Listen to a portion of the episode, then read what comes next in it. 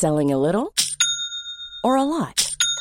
Shopify helps you do your thing however you cha-ching. Shopify is the global commerce platform that helps you sell at every stage of your business. From the launch your online shop stage to the first real life store stage, all the way to the did we just hit a million orders stage. Shopify is there to help you grow. Shopify helps you turn browsers into buyers with the internet's best converting checkout. 36% better on average compared to other leading commerce platforms because businesses that grow grow with Shopify. Get a $1 per month trial period at shopify.com/work. shopify.com/work. Hi, I'm Tabby Hola, soy and I Tavi wanna thank Boyajan. Gracias por escuchar Coffee Break con las últimas noticias news. de la ciencia.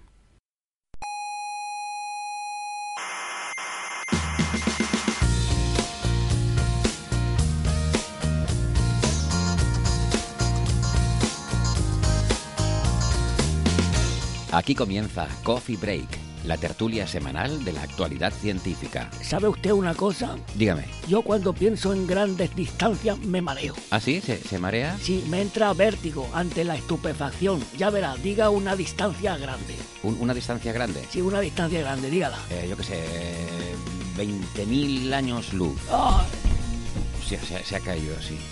Coffee Break, el único programa científico que apoya el estupor.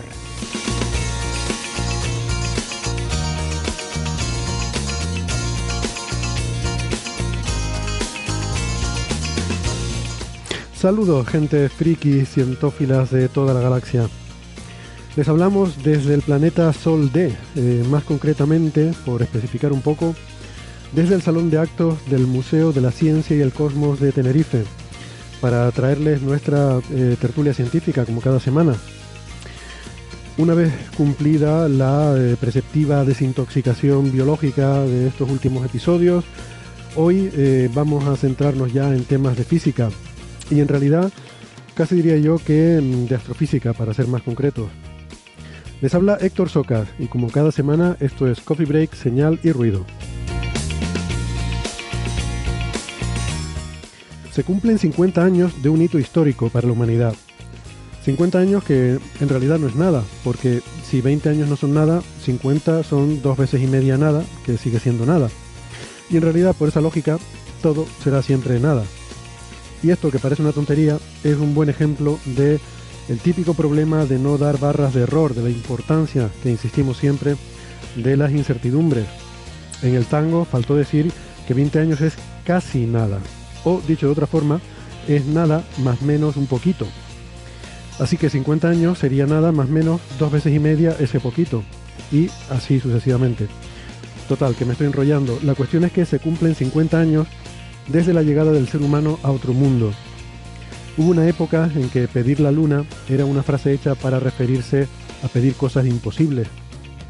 Pero hace 50 años demostramos, entre otras cosas, que alcanzar lo inalcanzable es solo cuestión de proponérselo. Y cuando digo proponérselo, por supuesto, quiero decir, entre otras cosas, poner mucho, mucho dinero. Pero poner mucho dinero encima de la mesa. En fin, ya saben que aquí no somos mucho de celebrar aniversarios, pero este en concreto es tan importante que, bueno, vamos a hacer alguna, alguna cosita un poco especial. Eh, luego les cuento para no hacerles spoiler.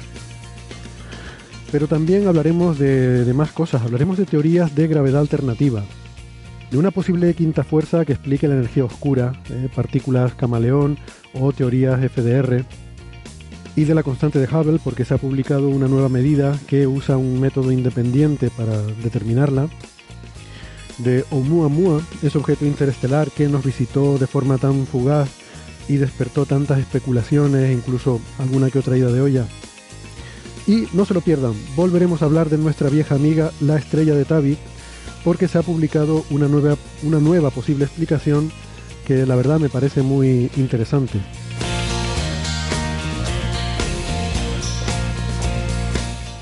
Y antes de todo eso, eh, si me lo permiten, tomo solo un minutito para recordarles que nos pueden escuchar en internet. Eh, estamos en muchas plataformas, por ejemplo en Evox, en Spotify, en Google Podcast, en Apple Podcast, en TuneIn y en otros sitios en internet.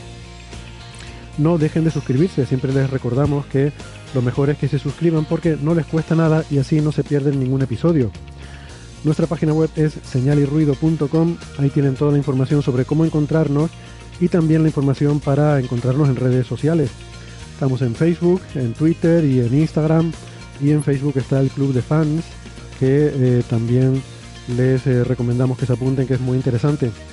De nuevo, toda la información en nuestra página web señalirruido.com. En la radio nos pueden escuchar si viven en Canarias en las emisoras Icoden Daute Radio, Radio ECA y Ondas Yaiza. En Madrid en Onda Pedriza. En Aragón en Ebro FM. En Málaga en Radio Estepona. Y en Argentina estamos en la FM 99.9 de Mar del Plata y en Radio Voces de La Rioja. Nuestra página web, señalirruido.com, tiene la información sobre los horarios y las frecuencias con las que estas emisoras emiten nuestro programa.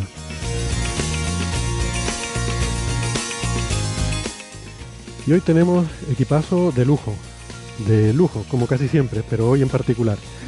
Aquí conmigo en el Museo de la Ciencia y el Cosmos me acompaña Carlos Westendorf, doctor en Ciencias Físicas, arroba cwesten en Twitter. Hola, Hola ¿qué tal? ¿Cómo estáis? Bien, bien, arroba cwesten acabado en D, como Westen. Eh, también tenemos a Marian Martínez. Hola Marian. Como, West, sí. como, como, no, como West End, como la canción de ah. Pecho Boys. Y como el barrio de Londres. El barrio de Londres, que es menos conocido que la canción de Pecho Boys. Desde luego. Pero por eso lo digo. ¿Qué tal Marian? Bien, bien. ¿Qué tal Héctor? Bien, encantado de tenerte por aquí. Marian es arroba ronja79 en Twitter. 79 ronja. Ah, perdón. Que no sé por qué lo puse al revés, la verdad. sí. La verdad que queda fatal. Bueno. Eh, original. Original, es acostumbrarse. Marian es doctora en Ciencias Físicas, investigadora del Instituto de Astrofísica de Canarias. Y eh, en Málaga, por videoconferencia, tenemos a Francis Villatoro. Hola, Francis. ¿Qué tal? Un placer de nuevo estar con vosotros. Un placer tenerte. Francis es doctor en eh, física y matemáticas y además licenciado en informática y es arroba emulenews en Twitter. Em, bueno, pues estupendo, encantados de tenerlos eh, aquí hoy. Y esto, bueno, hoy, hoy, es un programa dedicado a Carlos por el tema de el quincuagésimo aniversario de el alunizaje. Qué detalle, con lo que me gustan los aniversarios. Hoy es una fecha señalada que no podíamos dejar pasar. Tenemos noticias de aniversario. Bueno, pero está muy bien, ¿no? Este sí que. Este sí, aquí no ha muerto nadie en ese momento, digo. son cosas buenas, sí. que si se celebran muertes me niego. No, hombre, no. La muerte no se celebran, se conmemoran. Tampoco. no estoy de acuerdo. Nacimiento. bueno, pero, pero para nacer alguien tiene que morir, hay que dejar sitio, si no... te pongas filosófico, que esto no es el programa del otro día. vale. Pues, pues nada, sí, la fecha, el, la misión Apolo 11 partió de la Tierra un 16 de julio de 1969. Eh, llegaron a la Luna el 20 de julio eh, creo que la hora era algo así como la una y media tiempo universal coordinado, eh, una treinta y cuatro si no recuerdo mal. Y a mí me gusta recordar sobre todo el hecho de que hay una plaquita que llevaron esos astronautas que estaba en la escalerilla del módulo de descenso em, que pone eh, la firma de los tres miembros de la tripulación y un mapa del mundo con los dos, em, este, esta típica imagen en la que se ponen los dos hemisferios, ¿no? por una parte el hemisferio en el que se ve América y por otra parte en el que se ve Europa, Asia y África, y un mensaje que pone venimos en paz, venimos por toda la humanidad.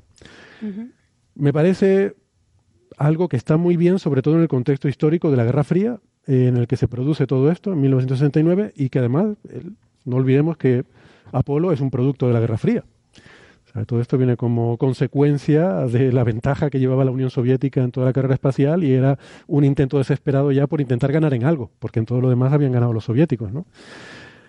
Eh, entonces, para mí esa es la parte memorable de, esta misión Apolo, ¿no? Aparte de que es probablemente la única vez en la que un proyecto científico, o no sé si llamarlo científico, pero bueno. también, ¿no? Sí, también técnico, científico, político o militar. Sí, pero, pero bueno, que podemos considerar eh, un reto científico, pues se lleva una cantidad de presupuesto tan grande como un 4% del presupuesto de un país. Yo creo que eso es algo único en toda la historia de, de, la historia en toda la historia histórica. La serie histórica. sí, pero para decir serie histórica a mí me gusta más historia histórica, ¿no? También. Entonces, Bueno, pues eso, ¿no? Hay muchas cosas que se podrían decir sobre, sobre este hecho y yo no quiero tampoco dedicarle todo el programa, pero sí les diré que aquí, precisamente en el Museo de la Ciencia, el viernes pasado, tuvimos una maratón sobre todo este tema. Eh, tuvimos una charla estupenda de nuestra ex compañera Eva Villaver, que estuvo presentando su libro Las mil caras de la luna. Eh, y luego tuvimos una charla de Daniel Marín hablando bueno, sobre todo, sobre todo, porque claro, yo le pedí que nos hablara del pasado y el futuro de la exploración espacial y, claro, eso es todo, ¿no? Entonces, de una charla magnífica.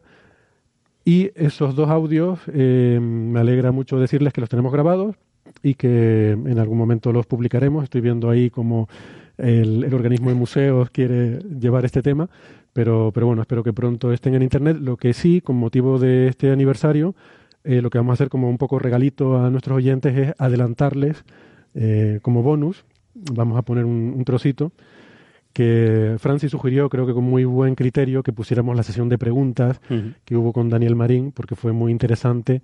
Y claro, las preguntas tienen la gracia de que tiene un poco más de interactividad, ¿no? No es una persona dando una charla, sino que hay como preguntas y respuestas, ¿no? Y creo que pega más con la filosofía aquí de Coffee Break, que es más de estar charlando. Así que, mm, si les parece, pues al final del programa eh, les pondremos este audio en, eh, en el que pues eh, Daniel Marín atiende a las preguntas de los asistentes en esa charla. Ya les digo, la charla fue fabulosa, también la de Eva. Yo les recomiendo que, bueno, ya les avisaremos aquí cuando las podamos hacer públicas, porque, bueno, creo que vale mucho la pena, han estado muy bien las dos. Vale, pues nada, con esto cumplimos con el aniversario. Sí, hombre. Habrá otro, todos los días hay uno.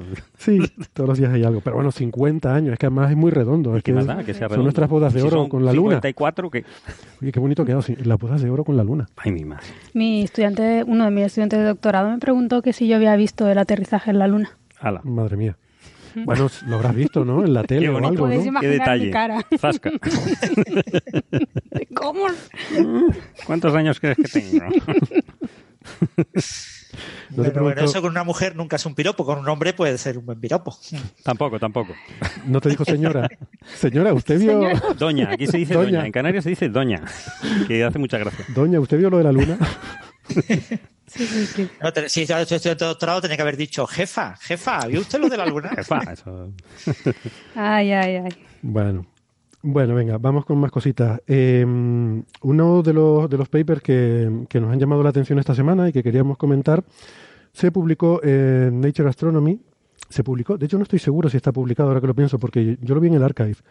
Eh, y es sobre, eh, sobre Oumuamua, este, este objeto interestelar que, que nos, eh, en fin, que, que, es el primero que, que detectamos o que por lo menos estamos seguros de que tiene procedencia de fuera del sistema solar y que recordarán que ha dado origen a tanta especulación, sobre todo, bueno, podemos decirlo sin tapujos, porque un investigador que se llama Abraham Loeb y que además pues es nada menos que el jefe de astronomía de Harvard, pues eh, no solo se atrevió a especular con que era una nave extraterrestre, sino que lo defendía como que estaba convencido de que era así, eh, e incluso en entrevistas en medios de comunicación hacía afirmaciones mm, que, ya ni siquiera estaban respaldadas por, por los datos que tenía, en las que él afirmaba que estaba convencido de que era una nave alienígena o una sonda alienígena con una vela, una vela solar, etcétera, ¿no?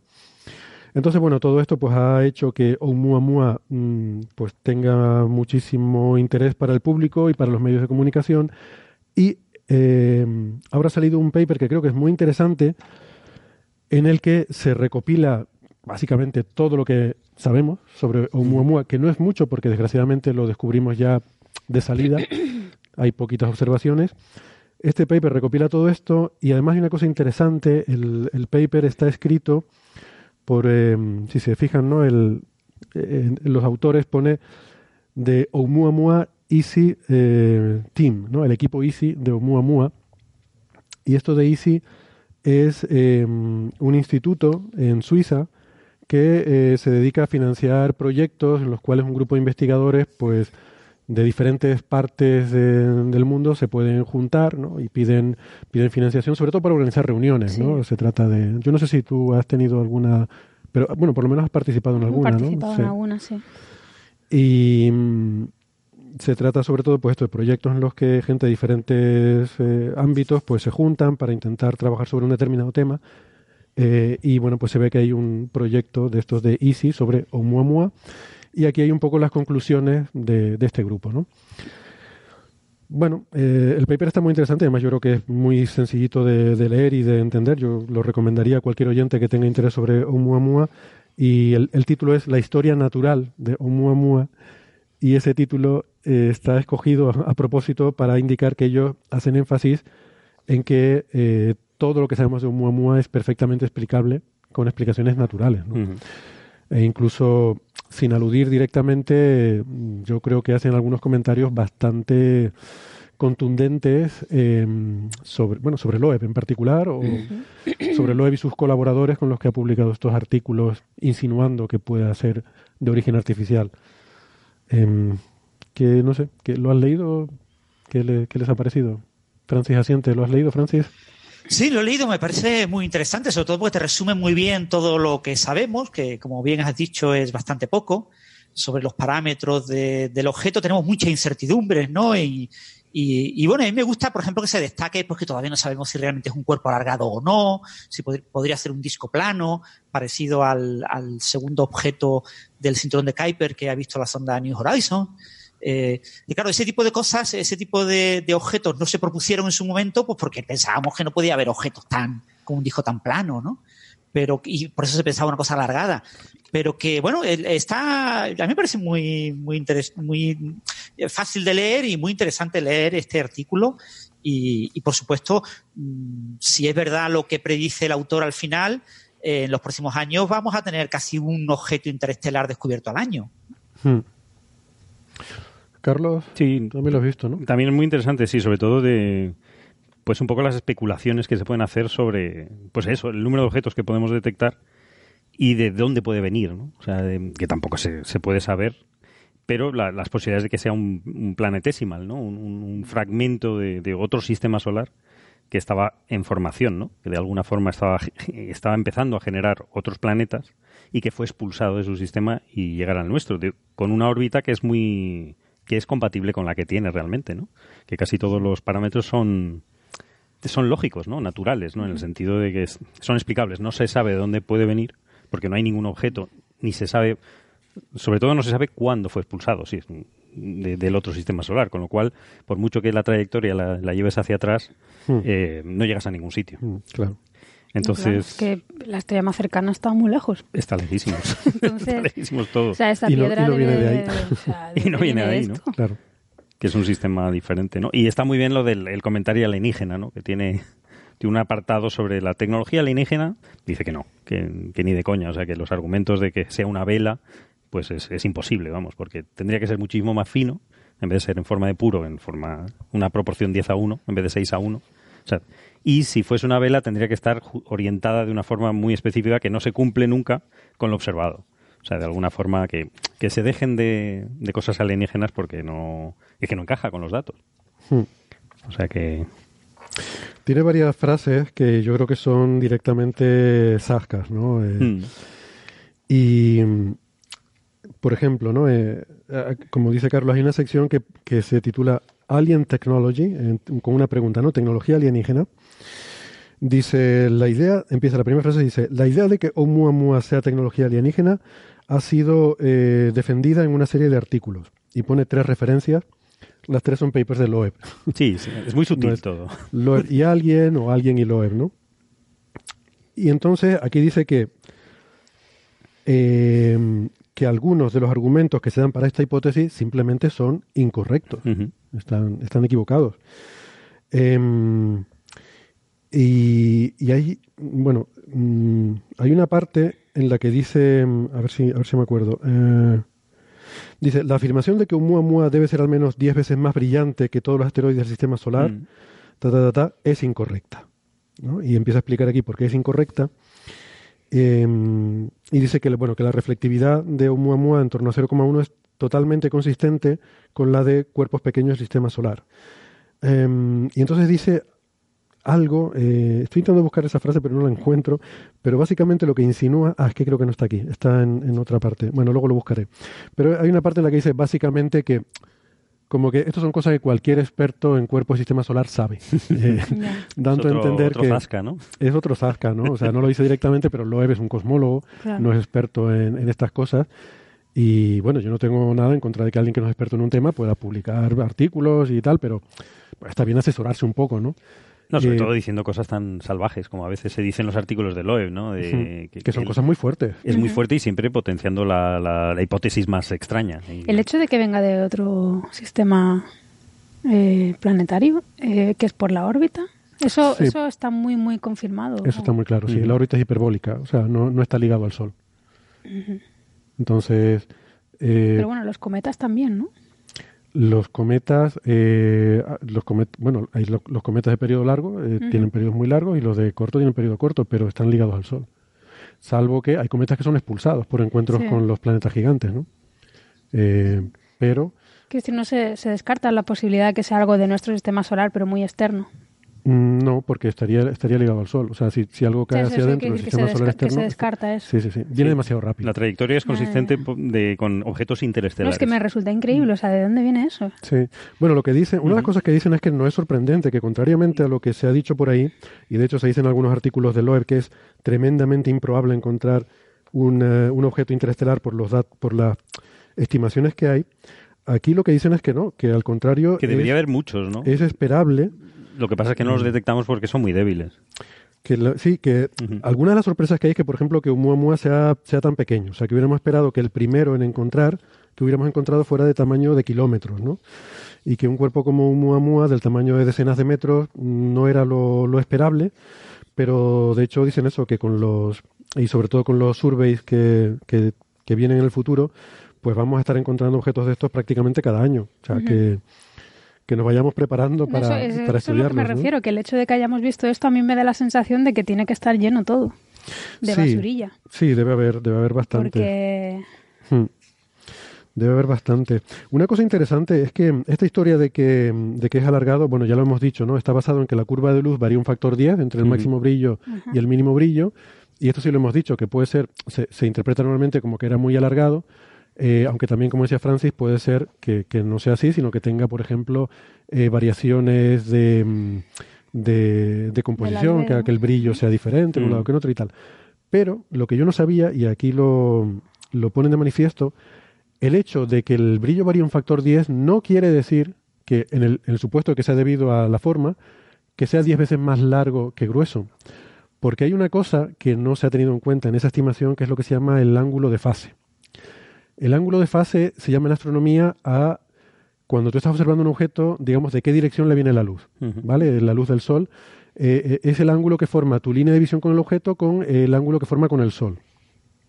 Y el ángulo de fase es importante porque eh, el brillo de un objeto, cuando rota, depende del ángulo de fase que tenga. Eh, ¿Por qué? Esto tiene que ver con que si un objeto tiene irregularidades, eh, si la luz le viene de lado, produce sombras. Y entonces el objeto parece menos brillante de lo que realmente es. Y esto podemos verlo, eh, si pensamos en la Luna, por ejemplo, podemos entenderlo muy fácilmente. Si uno ve con un telescopio o con binoculares, ve lo que se llama el terminador, que es la línea en la cual pasa de día a noche, se ven todos esos cráteres con sombrecitas. Ahí parece que hay claroscuros, ¿no? Ahí cuando miras ahí ves zonas brillantes, zonas oscuras y tal. Sin embargo, si te vas a la zona que está completamente iluminada, ahí es todo blanco, ¿no? Entonces, cerca de la zona terminador, termi- sí, de, de la, como se diga eso, de, de la línea, esa, de esa Sí. interfaz, parece como que la luna fuera menos brillante, pero eso es por las sombras, porque ahí hay sombras, ¿no? Entonces, un efecto parecido ocurre con los eh, asteroides o con los cometas, cuando la iluminación no es frontal, sino la iluminación viene de un lado, pues mm, tienes ese efecto de sombras, tienes efecto de luz dispersada. Entonces eso hay que tenerlo en cuenta, porque con Oumuamua, como solo hemos observado durante un periodo relativamente breve de su órbita, eh, el rango de ángulos de fases que hemos visto es pequeño. Eh, creo que ponen aquí que de 19 a 40 y algo. ¿Vale? O sea que... De 19 a 27. Ah, de 19 a 27, o sea, incluso menor de lo que yo pensaba. Em, con lo cual siempre la luz le ha estado dando un poquito de lado y eso indica que los, las irregularidades que tenga, total, que cuando se corrige de ese factor, del factor de ángulo de fase, suponiendo pues lo que, se, lo que solemos ver en asteroides, sale que el cociente es más bien 6 a 1, más que 10 a 1. Ujú. O sea, que esa imagen que nos ponen de Oumuamua súper alargado, eh, 10 veces más largo que ancho, hay que corregirla. Sería incluso en esa hipótesis, sería 6 a 1, no 10 a 1. Que bueno, que también es bastante alargado, pero ya no es la forma de la nave espacial de Rama, ¿no? que, que, claro, con Oumuamua es que además coincide el efecto este de esa analogía con la novela de, ciencia ficción de Arthur C. Clarke. Bien, otra cosa que me he enterado leyendo esto es lo del color rojizo, que también es otra cosa que hemos comentado, ¿no? Que mm, yo lo que había leído, y, así lo hemos comentado en Coffee Break, es que esto era probablemente debido a la acumulación de orgánicos sobre la superficie que se forman por el continuo bombardeo de rayos cósmicos que hace que las moléculas se rompan y luego se vuelvan a formar eh, como un mecano, como un lego en el que va aleatoriamente rompiendo y dejando que luego se vuelvan a juntar, pues eso acaba dando lugar a, moléculas complejas. Y en el medio interestelar, por el cual este objeto lleva un montón de tiempo vagando, es eh, esperable pensar que se forme eso. Pero aquí dicen que hay otras posibilidades. Por ejemplo, podría ser óxido de hierro, eh, que se observa en, algunos asteroides, eh, o incluso podría ser, bueno, lo que llaman space weathering, como una especie de desgaste espacial. Mm, erosión, sí. Sí, o, erosión espacial, que es un proceso bastante complejo y que todavía no se entiende bien, pero tiende a producir em, colores rojizos en los asteroides, ¿no? Eso también pareció interesante. Bueno, en fin, aquí habla de, todas esas observaciones que tenemos, hace una, una revisión de las teorías más, eh, eh, más aceptadas actualmente. Em, en fin, mira, aquí dice, uno de los aspectos sorprendentes de Oumuamua es que fue descubierto mucho más rápido de lo esperado, porque las predicciones, las primeras predicciones que teníamos era que Pan-STARRS em, pues parece improbable que detectara un objeto interestelar en 10 años de operación. Entonces, pero bueno, que, esa es una de las cosas así que han sido un poco, un poco sorprendentes, ¿no? Em, pero bueno, que las propiedades del objeto en sí eh, dice que son totalmente explicables eh, con, lo que sabemos y, consistente con, los cuerpos menores del sistema solar. Yo veo en este paper también una cierta reivindicación, la mayoría de autores son expertos en cometas y asteroides, y yo veo una cierta reivindicación como que aquí mucha gente se ha puesto a hablar de este objeto y nadie sabía muy sin bien ser expertos, estaba diciendo. y que los expertos en cometas y asteroides pues tampoco les sorprenden tanto estas cosas, ¿no? Sí, decían eso, que no rotaba eh, alrededor de su eje principal, Hmm. pero que eso es normal, que eso le pasa a los demás cometas. O sea, que son suma y sigue de cosas que son esperables. O sea, que, que mucho se presentó como extrañísimo y no, y, tampoco, ¿no? Sí.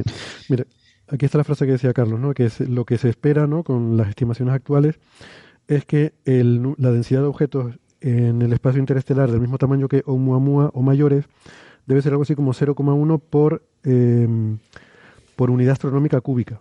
O sea, que realmente es bastante e implica que los objetos interestelares están continuamente pasando a través del sistema solar por debajo de nuestra capacidad de detección actual.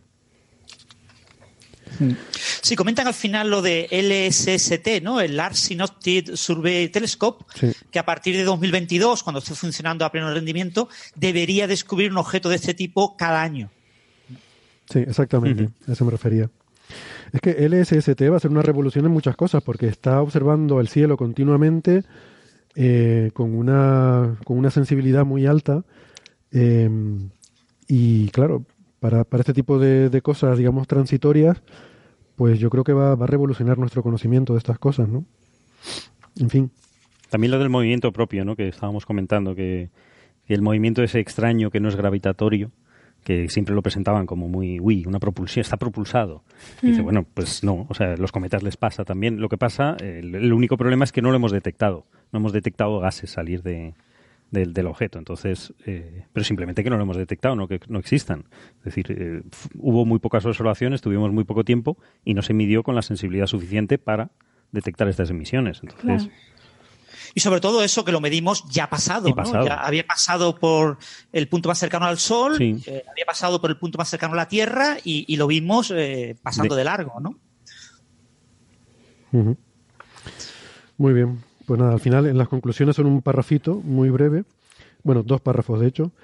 Uno en el que dice esto que estamos diciendo, que no se ve nada en Oumuamua que sea sorprendente hasta el punto de, de poderlo considerar misterioso y termina ese párrafo diciendo que las afirmaciones de que Oumuamua debe ser artificial no están justificados cuando se considera todo el amplio conocimiento que hay sobre cuerpos menores del sistema solar y formación de sistemas planetarios insinuando que los que hacen estas afirmaciones es que no Mm. saben mucho de cuerpos menores del sistema solar. Bueno, pero ya se han llevado yo. unas cuantas citas los que no saben Sí. de este tema. O sea, Sí. está citado que, a lo mejor ha conseguido su objetivo. Y sobre todo Cita, la- y en la prensa no te digo. Y en la Sí, prensa la no te digo. segunda parte de la frase es casi más importante porque por lo, por lo que estamos viendo y por lo que hablaremos después, eh, la formación de un sistema planetario debe ser un caos al principio, ¿no?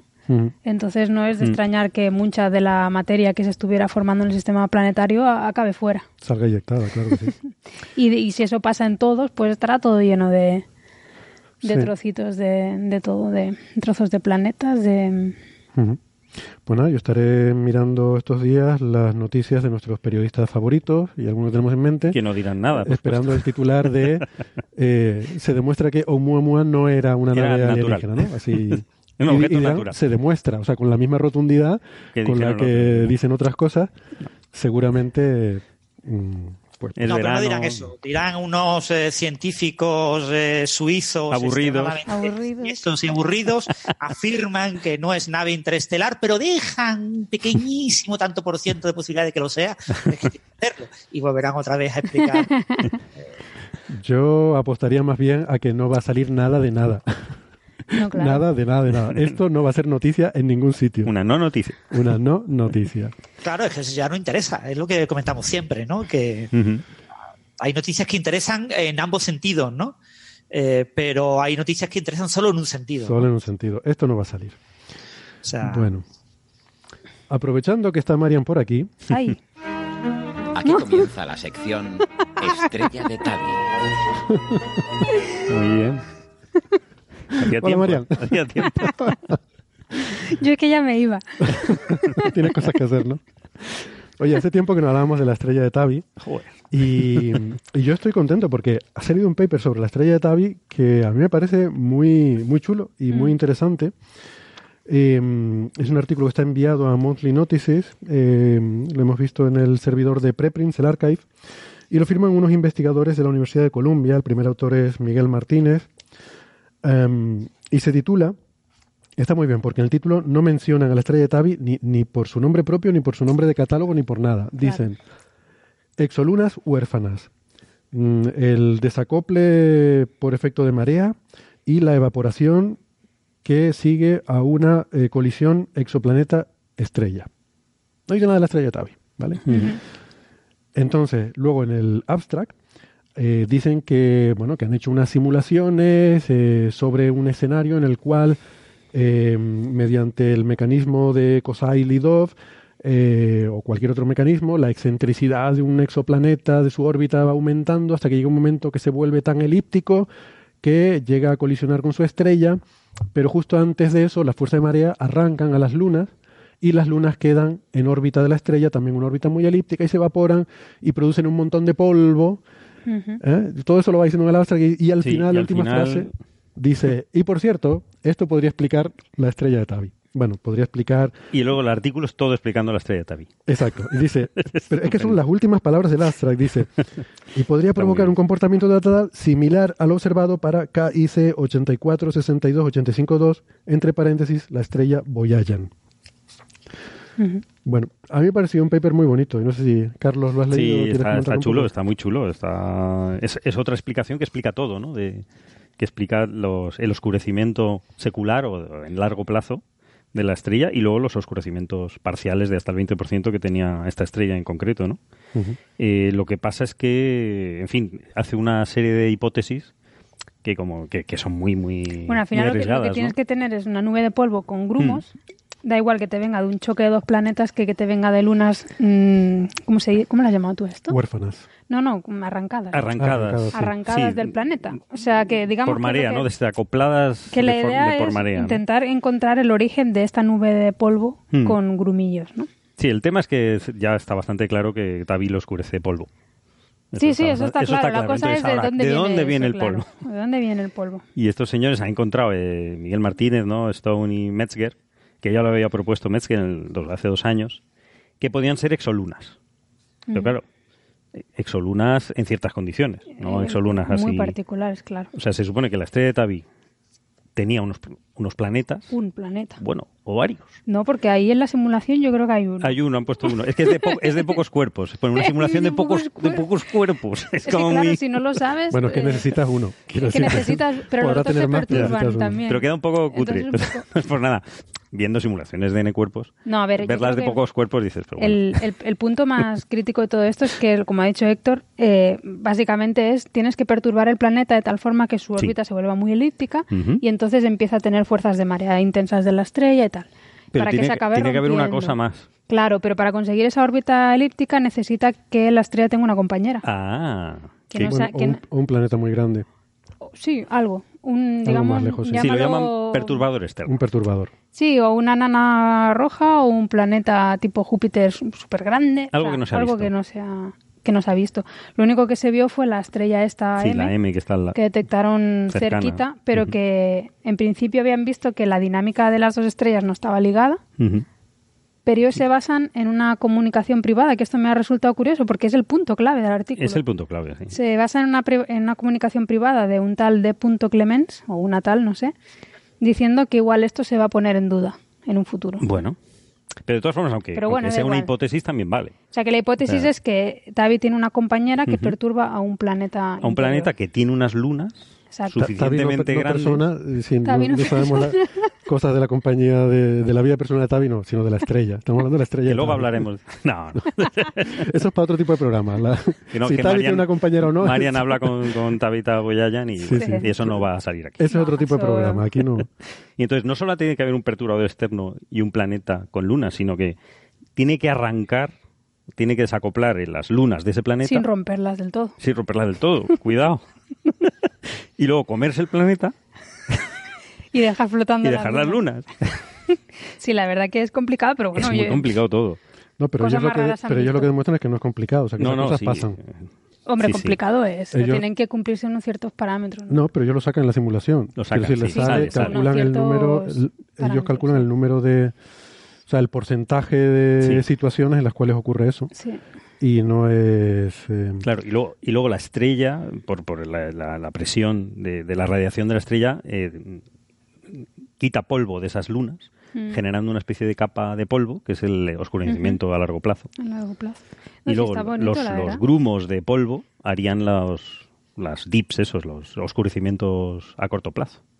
Lo que me- a mí me falta en el artículo es ver cómo se podría simular esos, esas bajadas de brillo. Porque hay bajadas de brillo muy limpias, que a mí con esos grumos mm, Ya, un ya, poco no. A mí lo que me ¿no? resulta curioso es que tengas una cosa tan estable como un planeta con un montón de lunas y de repente, claro, como pones un perturbador, te lo rompe todo, ¿no? Pero Hmm. tú dices, pero ese perturbador estaba ahí desde antes. no, pero por eso, claro, pero eh, por Mm. eso eh, invocan el, el efecto este, el, el Kosaili-2, que es muy lento. O sea, va haciendo la órbita cada vez más elíptica, cada vez más elíptica. O sea, estos son, son resonancias que te pueden, eh, por ejemplo, se ha visto en los satélites, lo que hace es que te produce una oscilación entre inclinación y excentricidad de la órbita, pero, pero son cosas que actúan muy a largo plazo. ¿no? Porque a lo mejor son cosas muy lejanas, dices, objetos muy lejanos. No, porque son, eh, son debidos a encuentros orbitales que son improbables, que ocurren eso, muy de vez en cuando. Porque Y tiene un efecto muy pequeñito, pero es como una resonancia, no es un pequeño efecto, otra vez, otra vez, otra vez, con el paso Mm. del tiempo, pues ese efecto va dando lugar, en este caso, que una órbita que era circular, se te puede ir haciendo cada vez más excéntrica, sí. cada vez más elíptica, ¿no? Y entonces, e- esa es la parte hipótesis. Ellos asumen que puede haber un proceso, un perturbador externo, que te vaya provocando ese... um, Digamos que la, Ese en la- alargamiento de la en el órbita. tiempo que tarda en generarse el sistema planetario no influye, porque las escalas temporales son pequeñas comparado con la escala temporal de esta perturbación. Exactamente, son escalas más largas, sí, sí. Eh, sí. Y entonces lo que ellos sí que simulan es decir, bueno, si yo tengo una órbita suficientemente excéntrica, llega un momento, para determinadas condiciones, con lunas tipo las de los planetas gigantes del sistema solar, Mm. en las cuales eh, las lunas son desacopladas del planeta antes de, de romperse. De que el planeta se rompa. Y entonces las lunas quedan en su propia órbita, que también es excéntrica, y esa órbita está dentro de la línea de hielo, con lo cual es como si tú cogieras las lunas de Júpiter y Saturno, por ejemplo, y de repente las pusieras en el sistema solar interior. ¿Qué va a pasar? Pues que van a empezar a soltar material, se van a empezar a evaporar. Sí. Sí, sí. Y tardarán sí. millones de años en evaporarse, o, o centenares de miles de años en evaporarse, pero durante ese tiempo van a ir soltando basurilla que va a ir quedando ahí, ¿no? En esa órbita que va siguiendo la Luna. Eh, Pero claro, eso se detectaría en un espectro, ¿no? O sea, el- las componentes de esas lunas. Es decir, el espectro no se ha detectado ni agua, ni ninguna abundancia excesiva de ningún elemento, ni pero el espectro de la estrella. de la, de la estrella. Claro, No, que de- es un- durante un tránsito. Claro, claro, pero es que durante el tránsito lo único que ves es el polvo, no ves... eh, o sea, una luna es una cosa muy pequeñita, ¿no? Si tú ves Europa transitando delante del Sol, no vas a ver... No vas a ver rastros de nada prácticamente. O sea, tienes el polvo que te tapa. lo que te oscure el, el espectro de transmisión sí lo vas a ver. Eh, Hombre, si es lo suficientemente grande para taparla, no, es que es el polvo lo que la tapa, no, no es la luna. O sea, a la luna en sí, pero los dips son muy profundos, o sea, tienen que generarlo la parte opaca Hasta el 20%, también. claro. O sea, Claro, claro. Tienes También un la luna en sí, no Tienes solo un el montón de polvo. claro. No, no, la luna, la luna es, es un o sea, punto. la luna no la ve. No, la Vale. luna no, No, la no la ves. ves. Ves el polvo, Ves el polvo que genera. Los grumos de polvo. Sí, La pero es lo que dice Sí. Carlos, es que los dips son muy, Los muy dips son marcados. muy limpios, o sea, sobre para- todo los primeros, Si ¿no? es una cosa así tan, El primero- tan difuminada, no verías primero- un tránsito como si fuera un, un objeto opaco. Hombre, lo que le falta a lo mejor es la simulación de la curva de luz. O sea, aparte de la simulación de en el cuerpo, haber simulado la, la curva de luz. Eso, efectivamente, ¿no? Eh, pero no lo sé, no veo, no veo que sea incompatible con lo que ellos plantean. No, no, yo tampoco. O sea, quiero decir, eh, yo no lo veo como que ellos están diciendo esto es lo que está pasando. No, sino O sea, que estas cosas pueden pasar. Esta- exacto. Están diciendo, pasar. esto puede pasar. O sea, para mí esto lo que implica es decir, mira, hay una explicación que lo explica todo. Con lo cual ya no es un misterio. ¿Sabes? Sí. O sea, tú eh, decíamos, la estrella Tabi es un misterio porque no hay una explicación que explique todo lo que ocurre. Eh, yo creo que ahora ya empezamos a tener explicaciones. O sea, ya no es un misterio decir, tienen que ser alienígenas. ¿Vale? no, claro. O sea, claro, el rollo alienígena viene de que los astrónomos no saben lo que está pasando. Bueno, pues ahora puedes decir, oye, pues los astrónomos tienen algunas ideas de qué puede estar pasando. Esto aquí. tampoco O sea, saldrá en la prensa. Pero la, la clave... Esa iba a ser mi siguiente comentario. Estoy esperando el artículo de Nieves. De- se explica la estrella de Tabi ¿Te acuerdas que la última, vez, naturales. la última vez que hablamos de Nieves está hablando de otra cosa que no tenía nada que ver y decía, por cierto, todavía no se han explicado los estos de Tabi. bueno, Que supongo que el punto es eso, lo que tú has dicho, ¿no? Que es un mecanismo que actúa a muy largo plazo. Porque todo lo que siempre se había dicho de Tabi, que era misteriosa, era por el hecho que es una estrella, digamos, madura. sí. Y todos los acontecimientos caóticos y así que pueden ocurrir en este tipo de estrellas pues, ocurren cuando la estrella se está formando. Ocurren al principio. que es cuando sí. se está formando también los planetas alrededor, ¿no? Claro. Entonces, esto es lo que proponen es un mecanismo que puede actuar, en principio ellos dicen, incluso después de la secuencia principal. Ujú.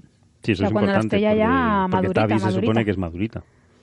Porque eso era una de las primeras pegas. Que no, Sí. Si fuese joven todo era mucho más fácil. Claro. Porque siempre tienen polvo Sí, las estrellas tienen- jóvenes. siempre tienen polvos, tienen... Sí. Pero, pero en este caso no. Entonces, pero el artículo está muy bien, ¿eh? Nos podemos reír, o yo me- lo critico, pero realmente es muy, muy cuidadoso y muy. A ver, no, a mí me gusta porque de todos los intentos de explicación que he visto, este es el que me parece que cuadra con todo. De hecho, Bueno, le falta al compañero, ¿eh? Que se tienen que encontrar. no, no, ya, pero quiero decirte, pero, Eso es otra película. pero eso- sí, pero eso es otra. Quiero Otra decir que, o sea, yo lo veo al revés. Es decir, si, si esto está ocurriendo, esto lo explica todo, ¿vale? Los demás, las Esa demás, frase, si la analizas... Hoy No, estamos decir que con las frases. no, pero quiero decir que es, es- Lapidarias. es la primera explicación que hay que Sí. explica todo lo que hemos observado. Todos los observables. todos los observables. Es que ninguna de las anteriores yo creo que lo explicaba todo.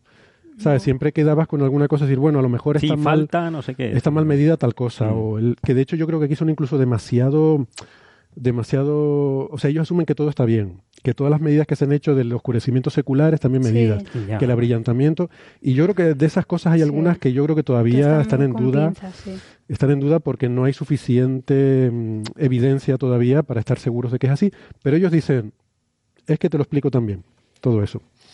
Y no es ningún disparate, quiero decir, las cosas que necesitan eh, no son disparatadas. Hombre, hay, cosas, está el elefante en la habitación, los elefantes, que es que no hay compañera, conocible. Mm, bueno, y que, seguro. que sepamos, pero podría haber sin que la Ya, supiéramos. pero eso de que sepamos. Pero es difícil porque no poco- se han detectado velocidades radiales Claro. extrañas, no se ha detectado ni- ninguna doble, o sea, ninguna línea espectral de otra compañera en el espectro de Tabi, no, salvo el Sol. no, pero te bastaría un Pero ve. eso es porque se te mete en medio, Pero Acabo de pillar porque, porque nos contamina.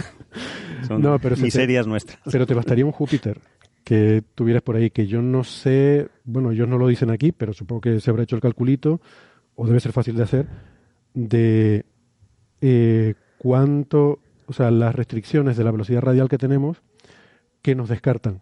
Claro. O sea, qué distancia de Júpiter podría estar Mm. un, un Júpiter que actuara de perturbador para que no se hubiera detectado en la velocidad radial. ¿no? Podríamos, sería un problema interesante. Mm. Tampoco hay tanta espectroscopía de alta resolución de TAVI. Es que yo creo velocidades radiales, aparte de la de nuestro paper, yo no sé si hay otros. No, pero no se vio nada en la astrometría tampoco. No sé.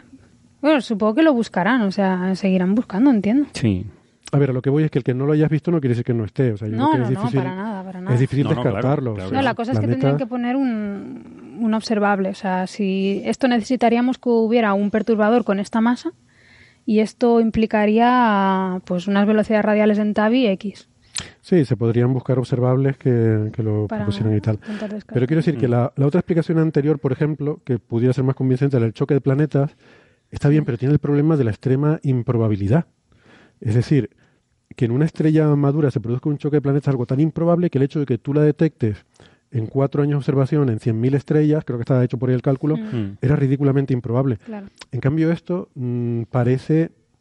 Tampoco podemos saberlo del todo, porque hay un, hay un dato ahí que nos baila que todavía no sabemos, que es cuánto de a menudo ocurren este tipo de procesos.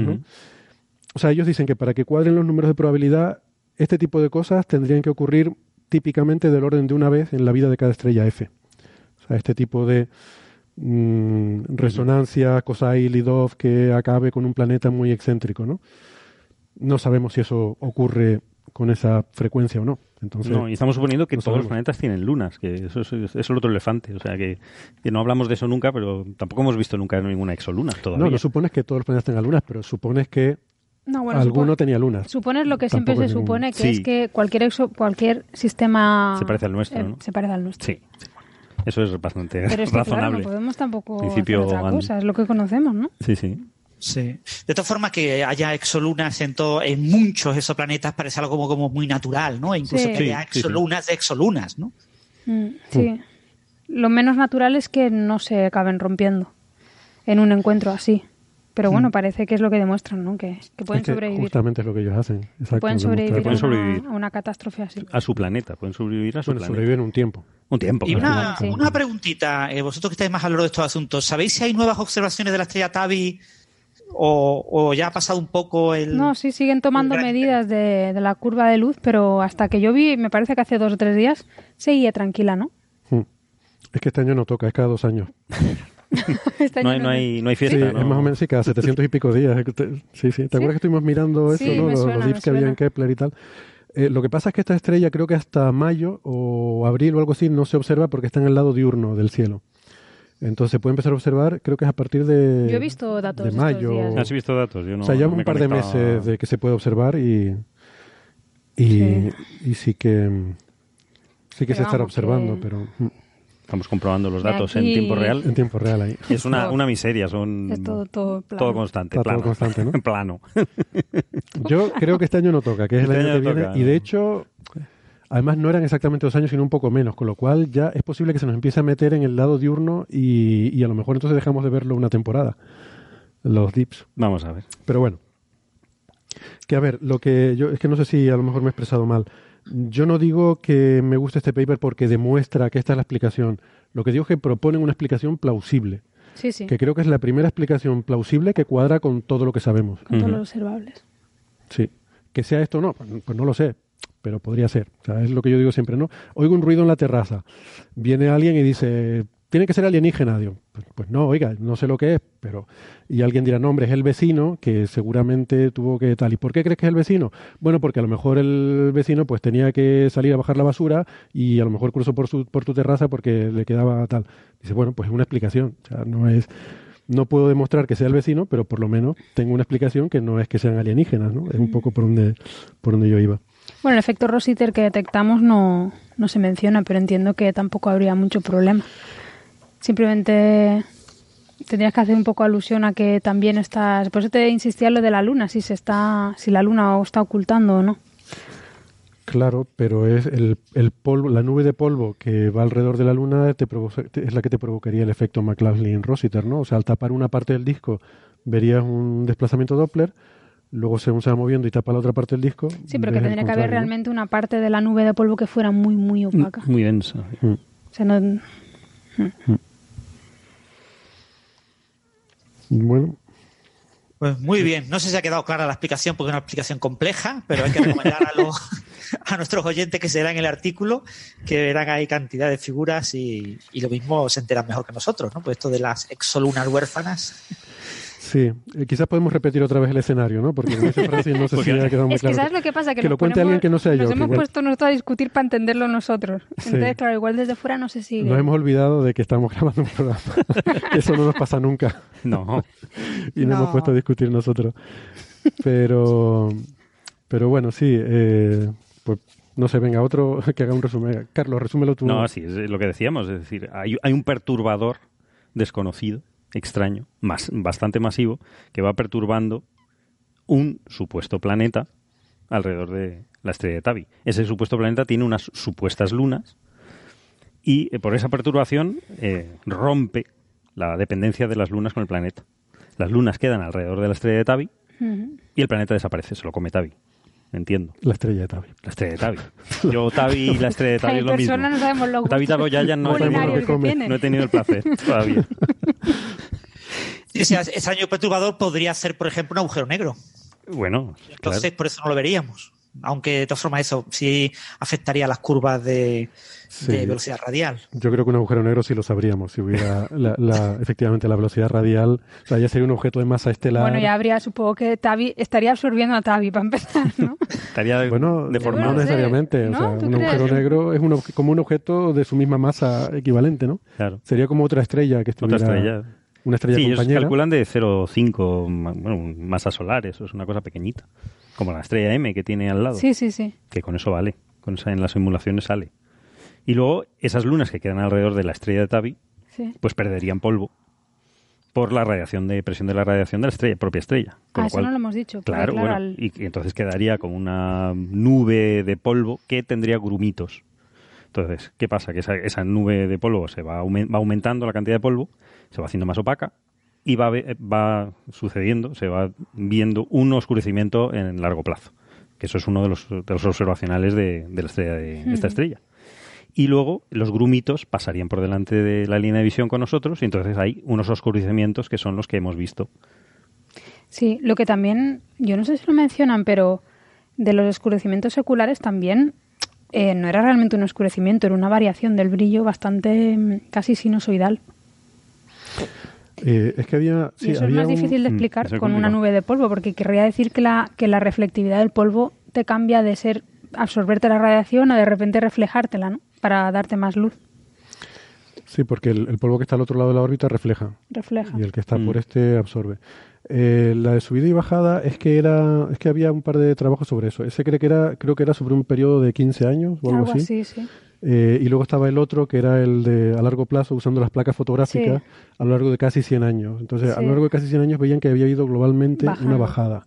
Entonces, es como que hay una bajada pero con fluctuaciones, a corto. Si te lo crees todo, o sea, si crees que todo es correcto, que yo insisto, eso Claro. todavía está muy, en fin, cogido con pinzas todo, pero si te lo crees todo, hay una bajada global a largo plazo a lo largo de 100 años y a lo largo de la última década, pues como fluctuaciones, ¿no? O sea, que podría ser como, como picos de, de fluctuaciones dentro de una tendencia global de, bajada.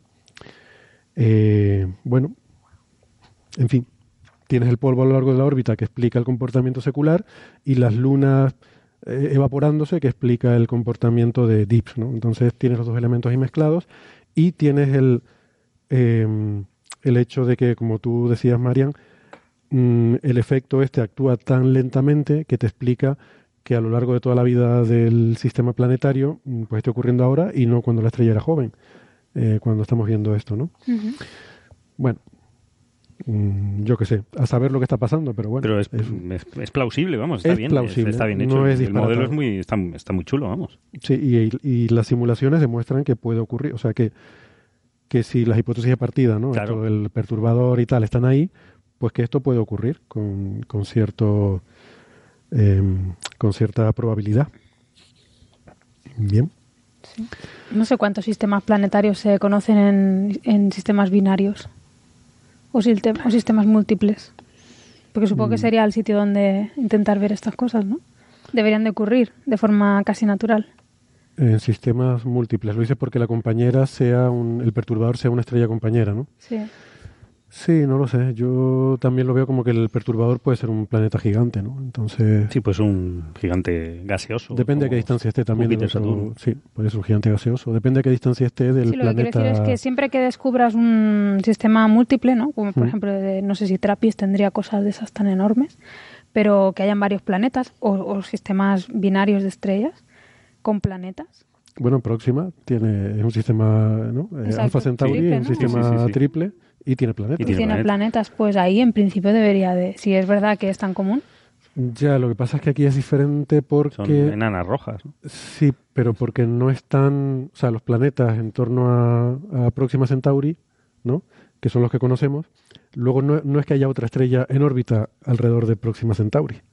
Más bien al contrario. está- o sea, son tres estrellas, pero no es Próxima Centauri el centro de masas del sistema, ¿no? Eh, tendría que ser una estrella grande en torno a la cual orbiten los planetas que te interesan, en este Ah, caso la estrella Tabi, Y algo más pequeño. y una estrella pequeñita eh, Mm. que orbite en torno a todo el, a todo este conjunto. Y si ya es una estrella F, pues ya maravilloso. En La, la central, claro. La central, claro, es que está- estamos poniendo justo el ejemplo. sí, ¿no? es el ejemplo, ya claro. Entonces En ya es otro tipo justamente de lo que estrellas no lo Sí. Yo, no sé, a mí me es más fácil imaginarlo con simplemente un sistema planetario en el cual hay planetas muy grandes muy lejos. Mm. Sí. Sí, eso debería ser normal si aplicamos otra vez el, el criterio único que tenemos, que todo es parecido a nuestro sistema solar. Sí, normal. Bueno, debería o- ocurrir en el nuestro entonces. Ay, Dios mío, se nos va a chupar la luna, el sol. Podría. No, porque se está alejando. No, sin bueno, luna, puede sin ser luna nos vamos a quedar. Yo siento decir esto hoy en el aniversario de, de llegar a la luna, pero la luna no te. No, Todos son no le coja, no le coja mucho apego. No, porque se va. Se va. Bueno, y acordaros también de Deimos y Phobos, ¿no? Las, las lunas de Marte, ¿no? Que se Sí. están acercando a Marte y acabarán rompiéndose y formando un anillo alrededor de Marte. Sí, sí. O sea que, bueno, estas cosas pasan incluso en los mejores sistemas. Bueno, Bueno, pues nada, llegados a este punto, yo creo que ya hemos desvariado bastante para la gente que está escuchando por la radio, porque yo no sé si estas cosas en tiempo de radio no será demasiada dosis ya, de, además todo de astrofísica. Así que vamos a despedirnos de los oyentes que nos escuchan por la radio. ¿en y serio ha nosotros, pasado una hora ya? y nosotros discretamente, discretamente vamos a seguir esta conversación donde nadie nos escuche, en algún rincón de la internet. eh, y entonces ya podemos seguir desvariando mucho más de, Más de muchas más cosas. Que oye, si hay alguien que esté escuchando esto en la radio y quiera seguir la conversación, por la razón que sea, pues nada, que nos busquen en internet, que por ahí estaremos y seguiremos hablando de más cosas, incluso todavía más exóticas. Eh, y si no, pues nos despedimos hasta la semana que viene. Venga, hasta, Hasta luego. luego. Hasta luego.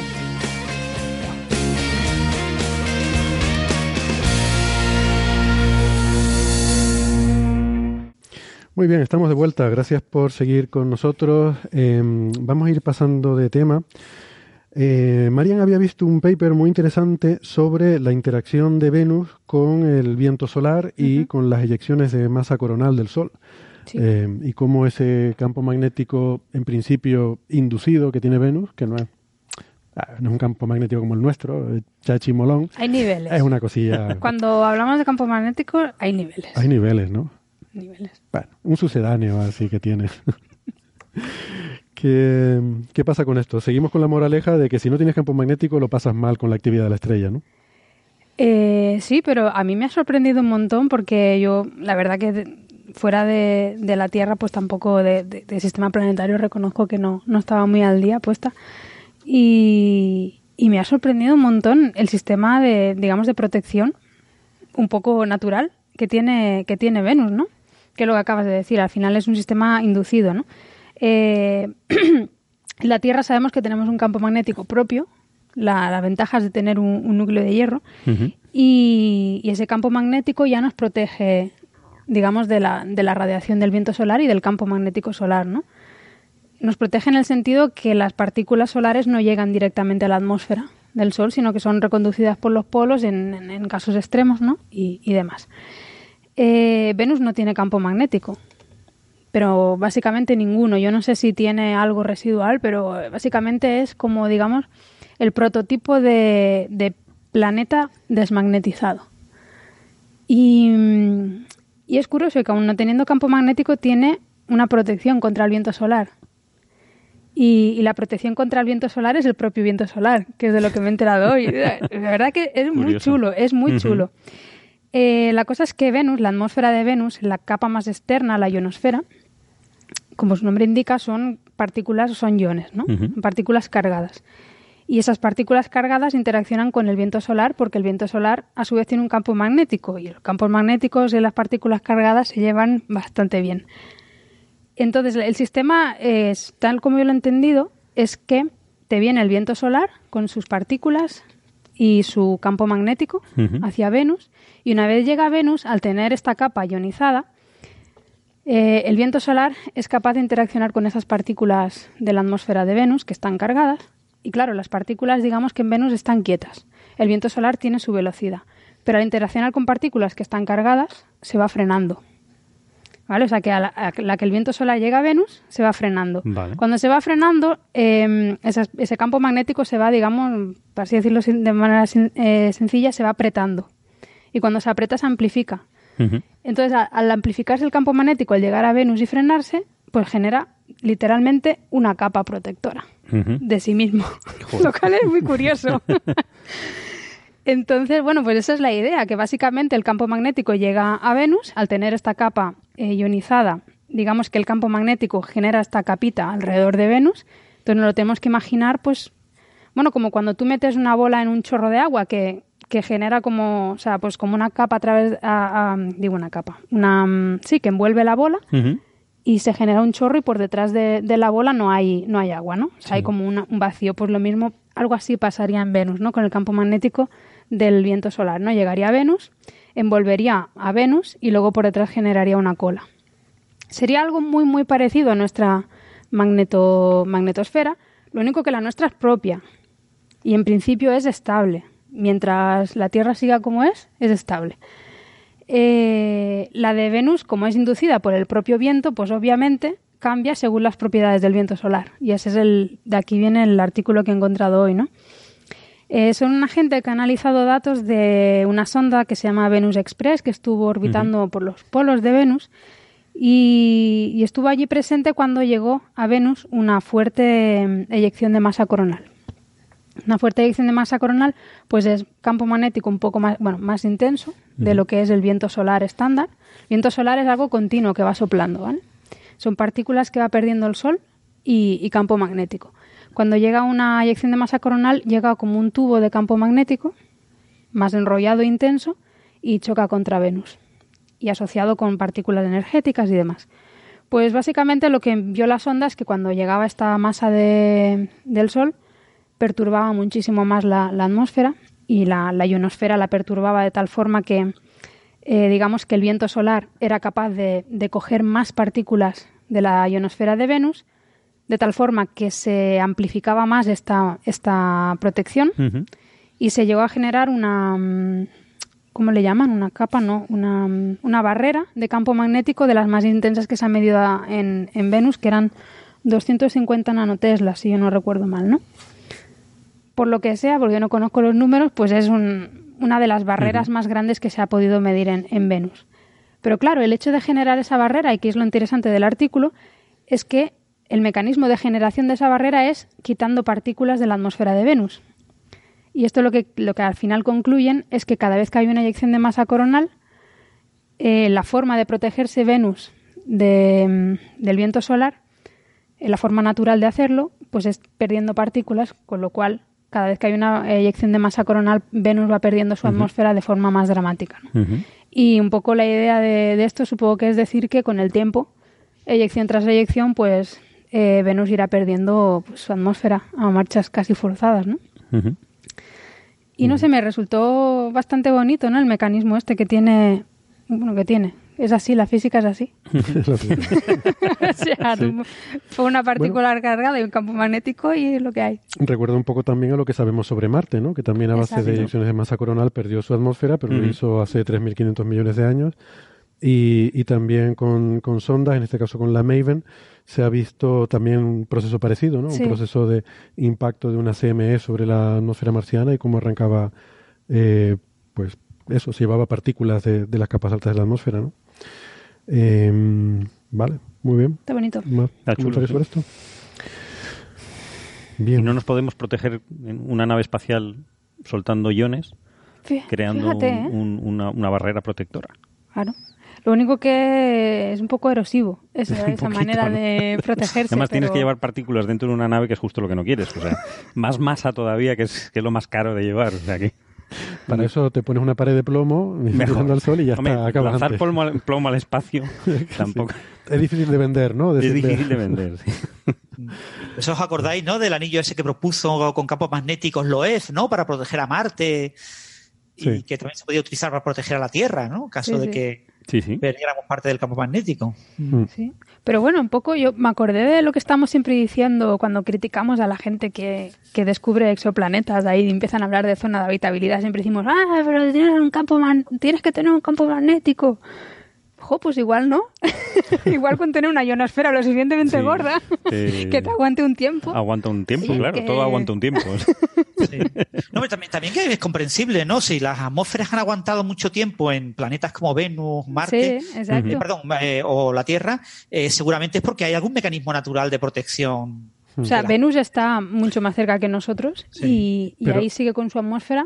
Pero yo ahí creo que es porque Venus tiene de partida una atmósfera muy, muy densa, ¿no? Que no sé si tiene que ver con su generación, con vulcanismo, o qué fue, ¿no? Porque eh, lo que tú estás diciendo, este proceso se lleva a la atmósfera. O sea, al final se va sí, llevando a la atmósfera. se la va a llevar, Lo que sí. pasa es que Venus se ve que tiene mucha, por la razón que Claro. sea, mientras que si partes de algo como Marte, con una atmósfera mucho más tenue, pues la pierdes, ¿no? Entonces, Pero es bueno, una cuestión hay- de tiempo, Pero ¿no? hay otras posibilidades. que Mm. Una vez más es como, bueno, nosotros Claro. sabemos, el, sabemos el caso de la Tierra, que es que tenemos un campo magnético que nos protege. Sí. Oye, pero igual, pues eso, teniendo Claro. un planeta tipo Venus que... Claro. No, siempre hay otras posibilidades, por supuesto. Y el, el plan de vivir debajo de una corteza de hielo y océanos Claro. como en Europa y encelado, que también a veces hablamos, también siempre está ahí, ¿no? Que la fuente de energía no tiene solo por qué ser una estrella, hay, hay otras fuentes de energía posibles, ¿no? Em, sí, sí, o sea que realmente hay, hay muchas posibilidades, ¿no? Cuando se habla de esto de zona de habitabilidad y tal, pues bueno, es una de las de los parámetros, pero, pero, en fin, es un tema complejo. Mucho. Bueno, eh, otra de las cosas que hemos visto estos días, que además ha salido mucho en medios de comunicación, es eh, esta cosa de los camaleones, la, las partículas camaleónicas, la, la fuerza de camaleón y eh, los intentos de explicar la energía oscura. Eh, ya saben, aquí no vamos a hablar de la materia oscura, que es lo que solemos hablar muchas veces, vamos a hablar de la energía oscura, que es esa otra componente eh, misteriosa que de hecho es el, el ingrediente mayoritario del universo en el modelo actual, que es algo que, bueno, no sabemos bien lo que es, pero mm, parece ser que es lo que, o, o le hemos puesto ese nombre a la causa de que el universo esté acelerando su expansión. Sabemos que desde hace unos 5.000 millones de años la expansión del universo ha ido acelerando, ¿no? Y eso lo llamamos energía oscura y no sabemos lo que es. Eh, hay intentos de, explicar lo que es esta energía oscura. Eh, la mayoría de los intentos van por el tema de asumir que es una propiedad del, vacío cuántico, de que estas fluctuaciones del vacío cuántico de alguna forma eh, son esta energía oscura y hay gente trabajando en esto. Tiene sus problemas, ¿no? El, mayor problema es que los cálculos que se han intentado hacer pues dan un valor desorbitadamente grande eh, comparado con lo que se observa. Eh, hay otra gente, por otra parte, que lo que eh, intenta es pensar que quizás es la gravedad, que no funciona como nosotros pensamos, sino que, mm, que es más complicada de lo que pensamos, ¿no? Y yo no sé si, como a Francis le gusta mucho la relatividad general, igual, igual ha leído algo sobre esto, pero algunas de estas teorías lo que intentan es decir, bueno, si cogemos las ecuaciones de Einstein y las generalizamos, porque claro, tienes que mantener lo que ya hay, tienes que mantenerlo. O sea, sabemos que las ecuaciones de Einstein funcionan para explicar todo lo demás y entonces tienes que mantener eso y decir cómo podemos modificarlas sin cargarnos lo que hay, pero que además explique la energía oscura, ¿no?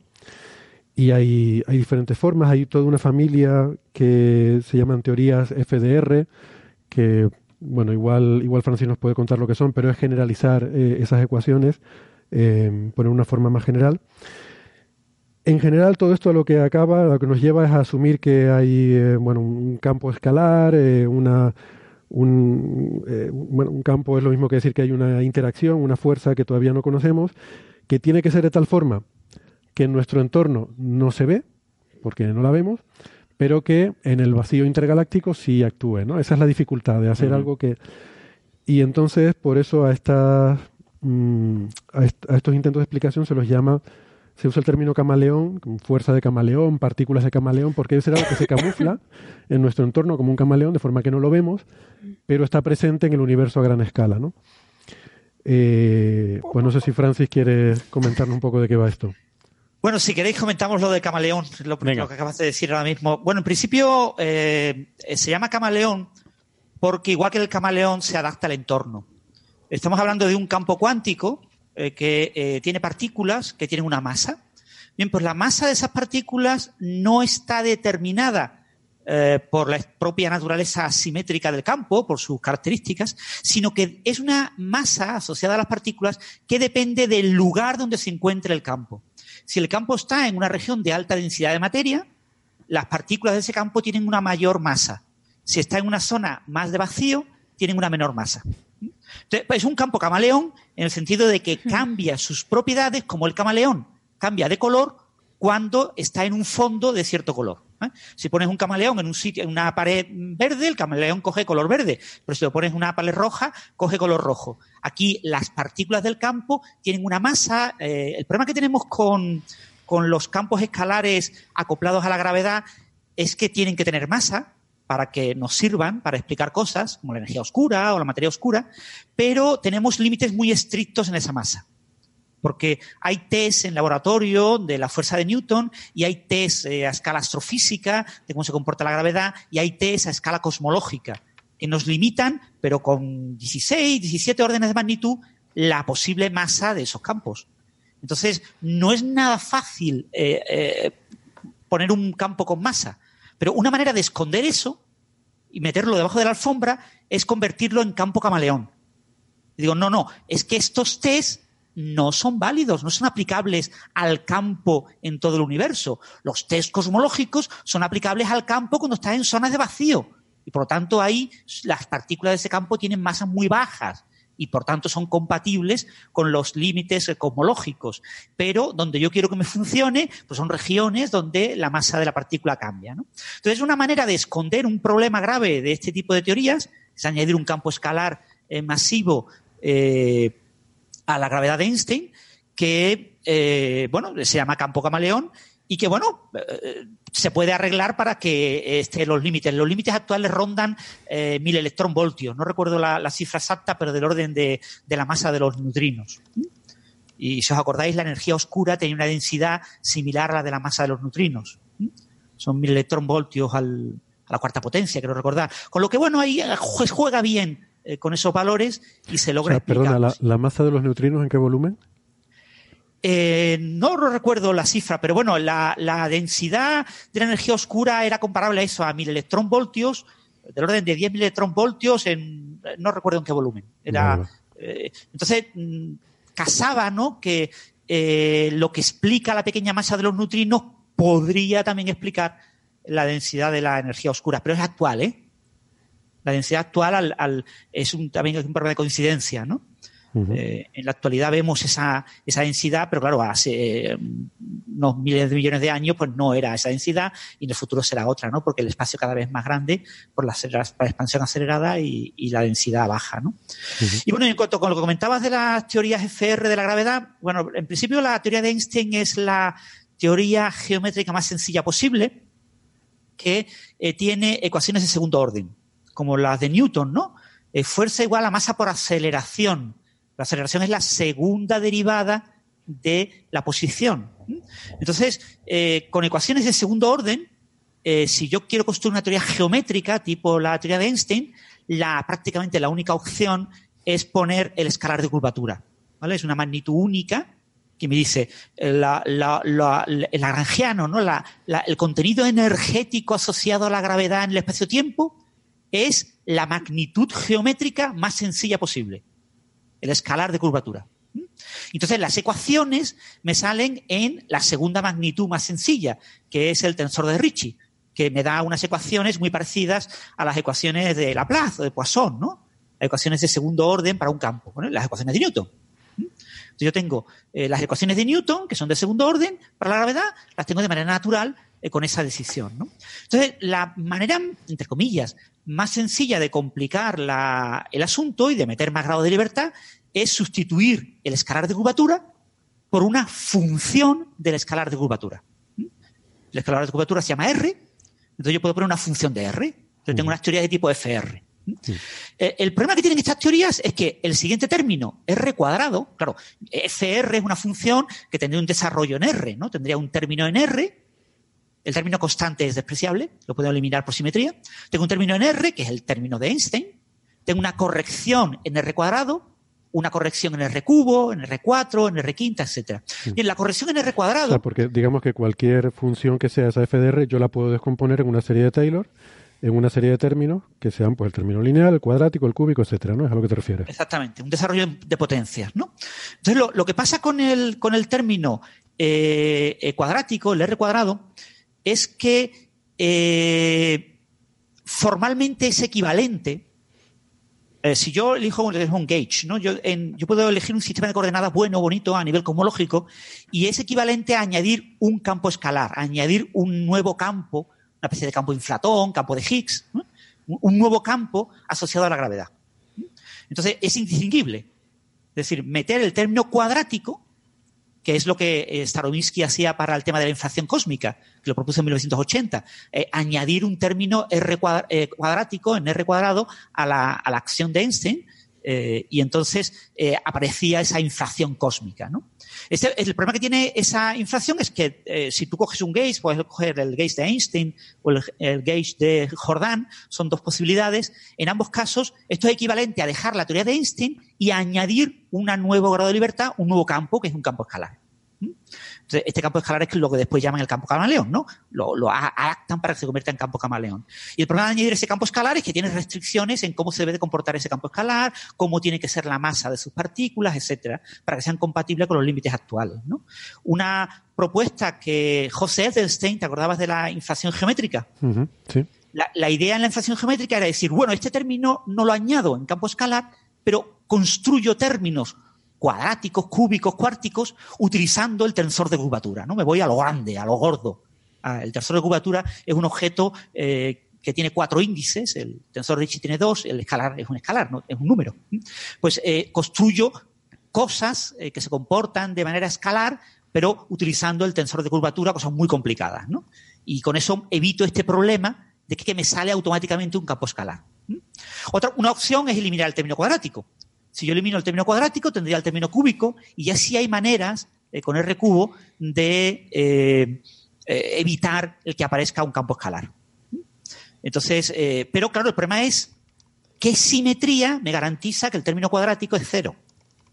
Pues tiene una, nueva simetría aún por descubrir que me destruye ese término y me lo convierte exactamente igual a cero. Entonces, lo natural es que esa f de R tenga un desarrollo de Taylor en todas las potencias, en eh, R, R cuadrado, R cubo, etcétera. Entonces el término dominante es R cuadrado a las perturbaciones, por supuesto, domina a escala cósmica y, a escala de nuestro experimento el término en R, ¿no? Para que yo siga prediciendo lo que dice Einstein. ¿no?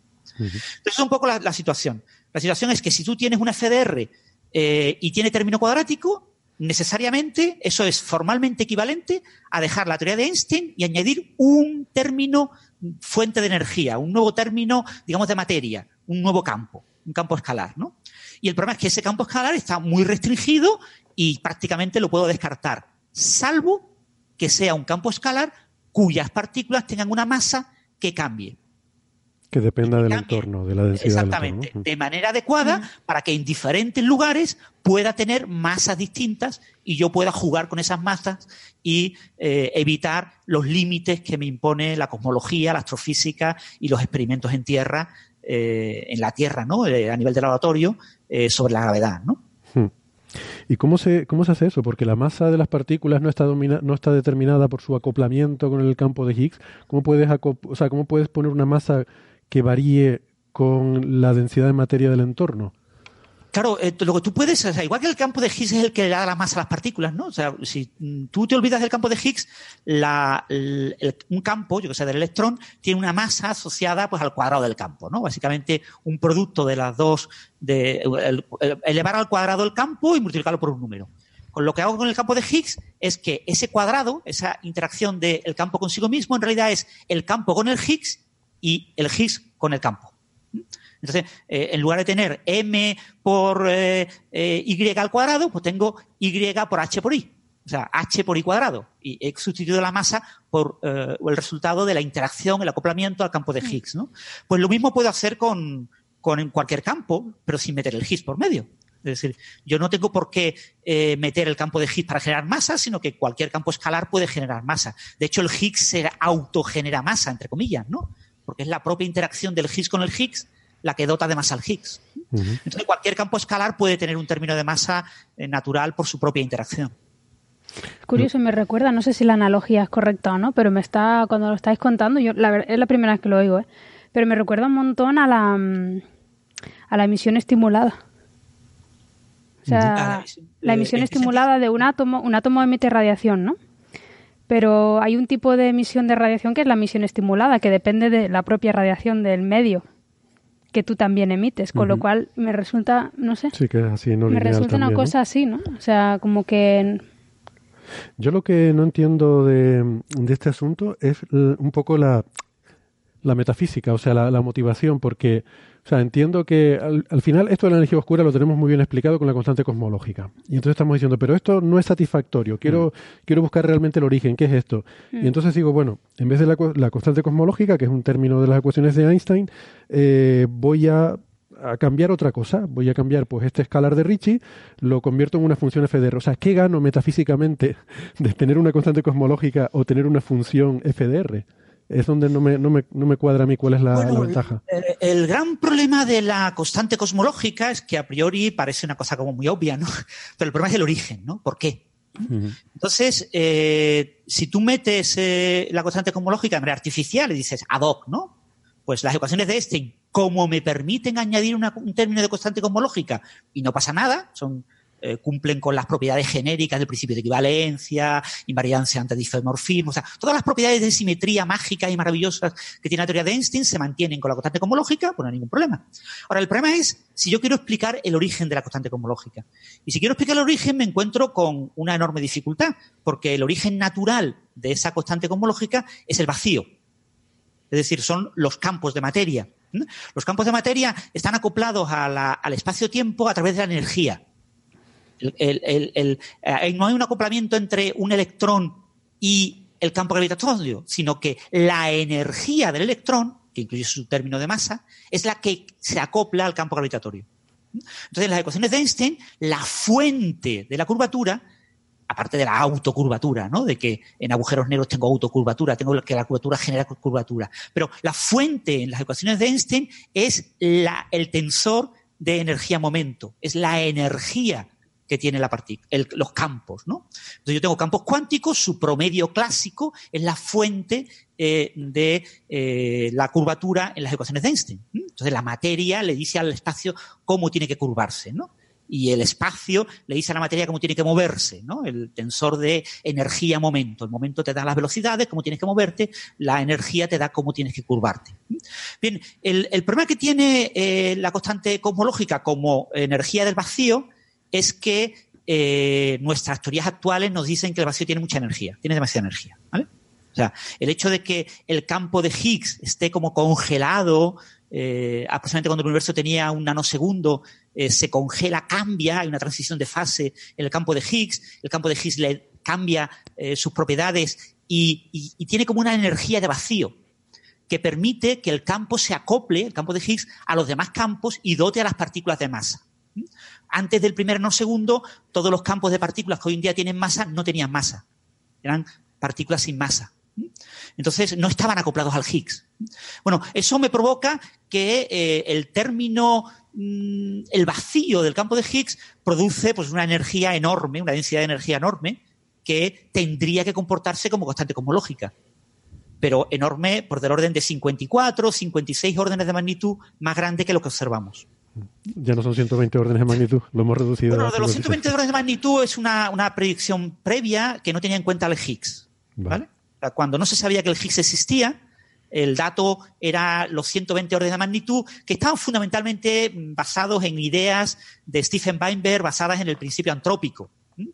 Pero olvidemos el principio antrópico, olvidemos a Weinberg, olvidemos su 120 y el, eh, calculemos de nuevo con el Higgs, esos cálculos se han hecho ya hace muchos años, y da del orden de 54, 56 órdenes de magnitud, dependiendo de cómo eh, cambie el campo de Higgs a alta energía, que todavía no lo tenemos del todo claro, porque las ecuaciones que utilizamos para extender el campo de Higgs alta energía, que se llama el grupo de renormalización, son ecuaciones pues, que nos dan una cierta incertidumbre, ¿vale? No tenemos unos datos eh, suficientemente buenos como para hacer una, una, única curva. Entonces eso nos da un cierto juego.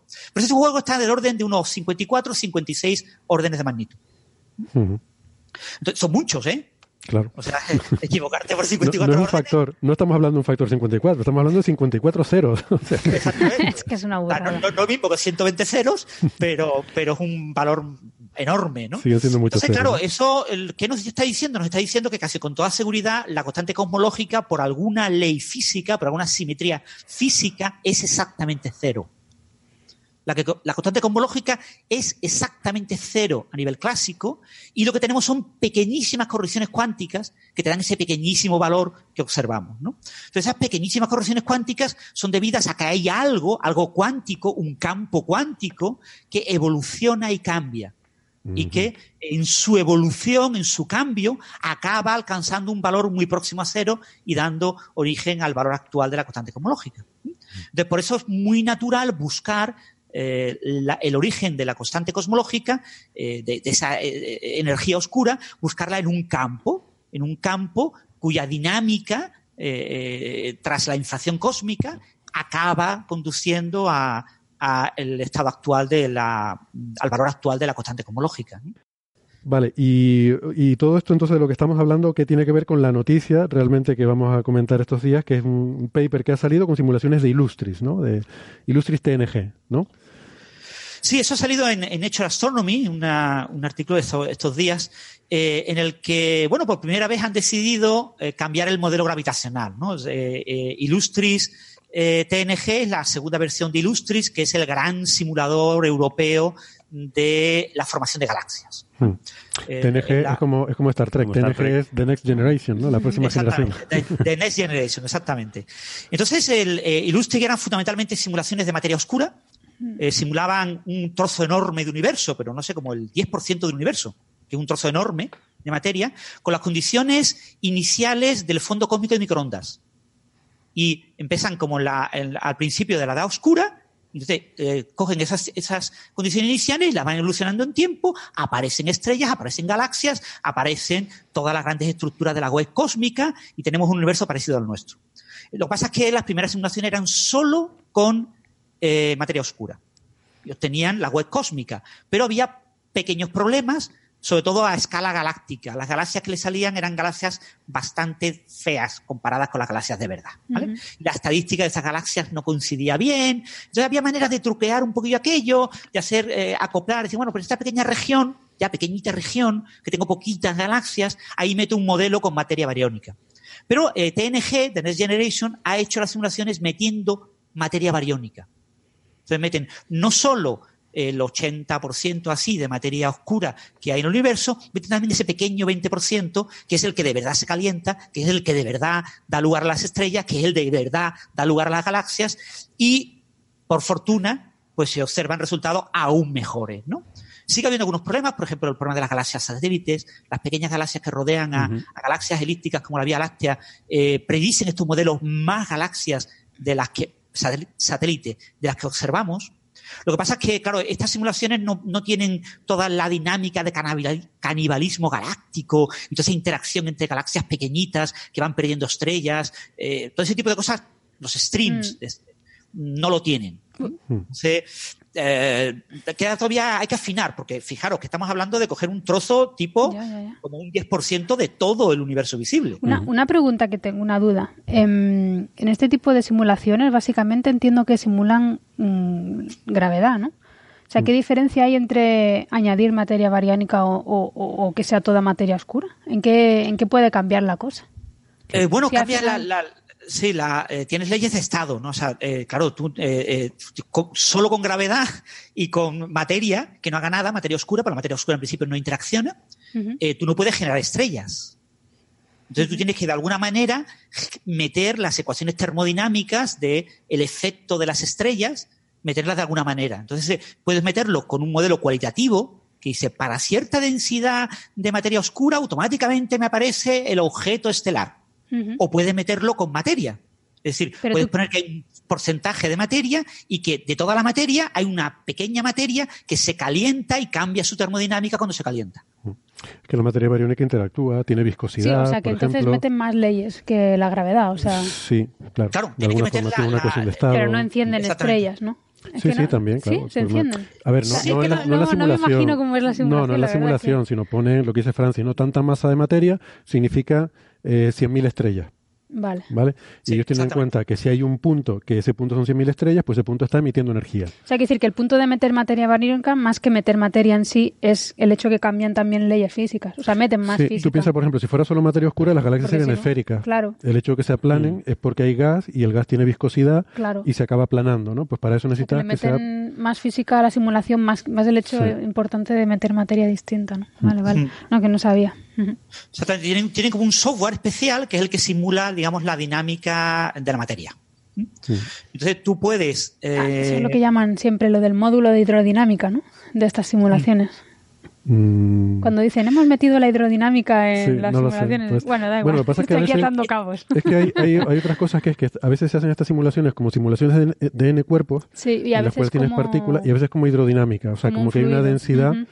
Exacto, como un fluido, ¿no? Como que el universo es un fluido y la densidad varía según la gravedad va arrastrando ya, ya, cosas. ya, Eh, Aquí que la Illustre básicamente, básicamente eh, no es multicuerpo, básicamente es eh, hidrodinámica. Ah, vale, vale, ok. Básicamente es hidrodinámica y con leyes que describen cómo se comporta esa dinámica en función de la densidad y temperatura local. Vale, vale, vale. Entonces, mm, meter materia bariónica consiste pues, en cambiar las leyes de estado Vale. de cómo se comporta eh, esa materia. Lo que pasa es que el cambio es relevante a la escala, a- porque claro, si tienes un halo galáctico eh, que es como el 90% y es más o menos esférico, y tienes una pequeña galaxia en medio que es como el 10%, mucho más pequeñita, pues tienes que hacer una simulación con una escala espacial mucho más pequeña.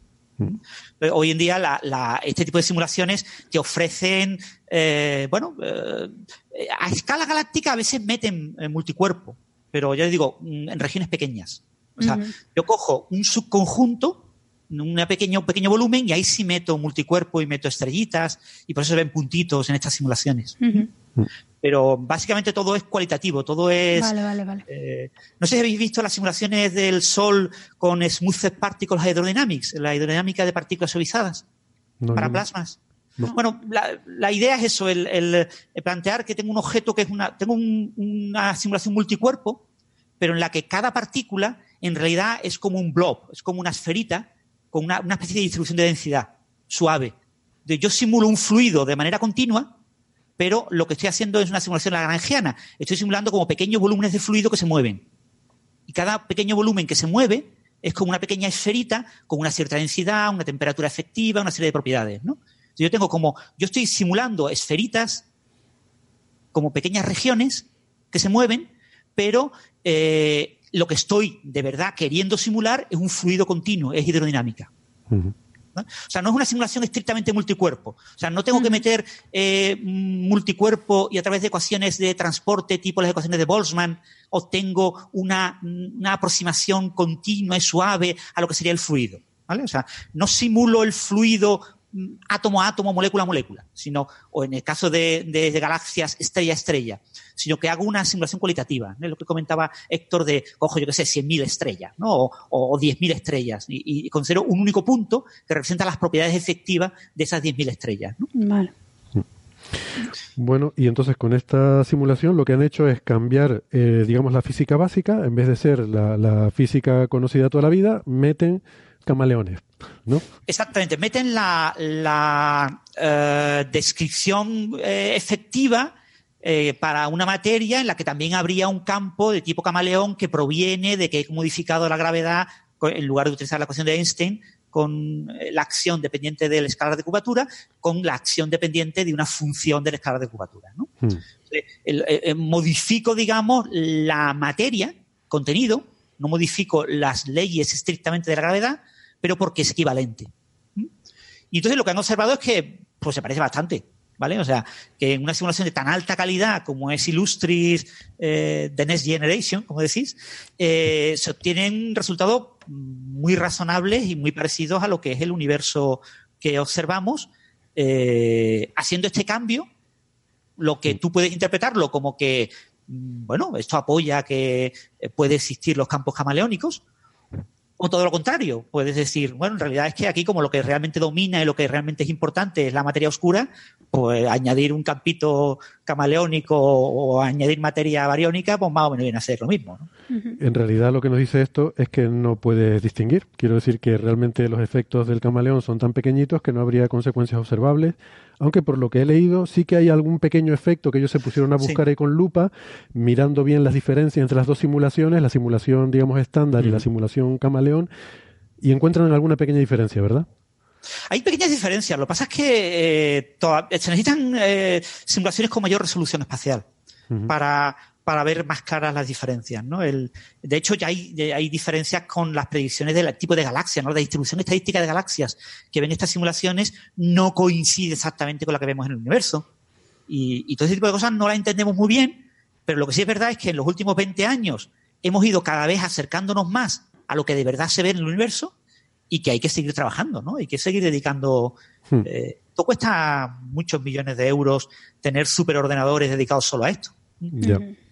A mí me hizo mucha gracia sobre este tema que vi un tuit de Sabine Hosenfelder, eh, que ya saben nuestros eh, oyentes habituales, que es una eh, muy famosa, bueno, física y, y divulgadora, ¿no?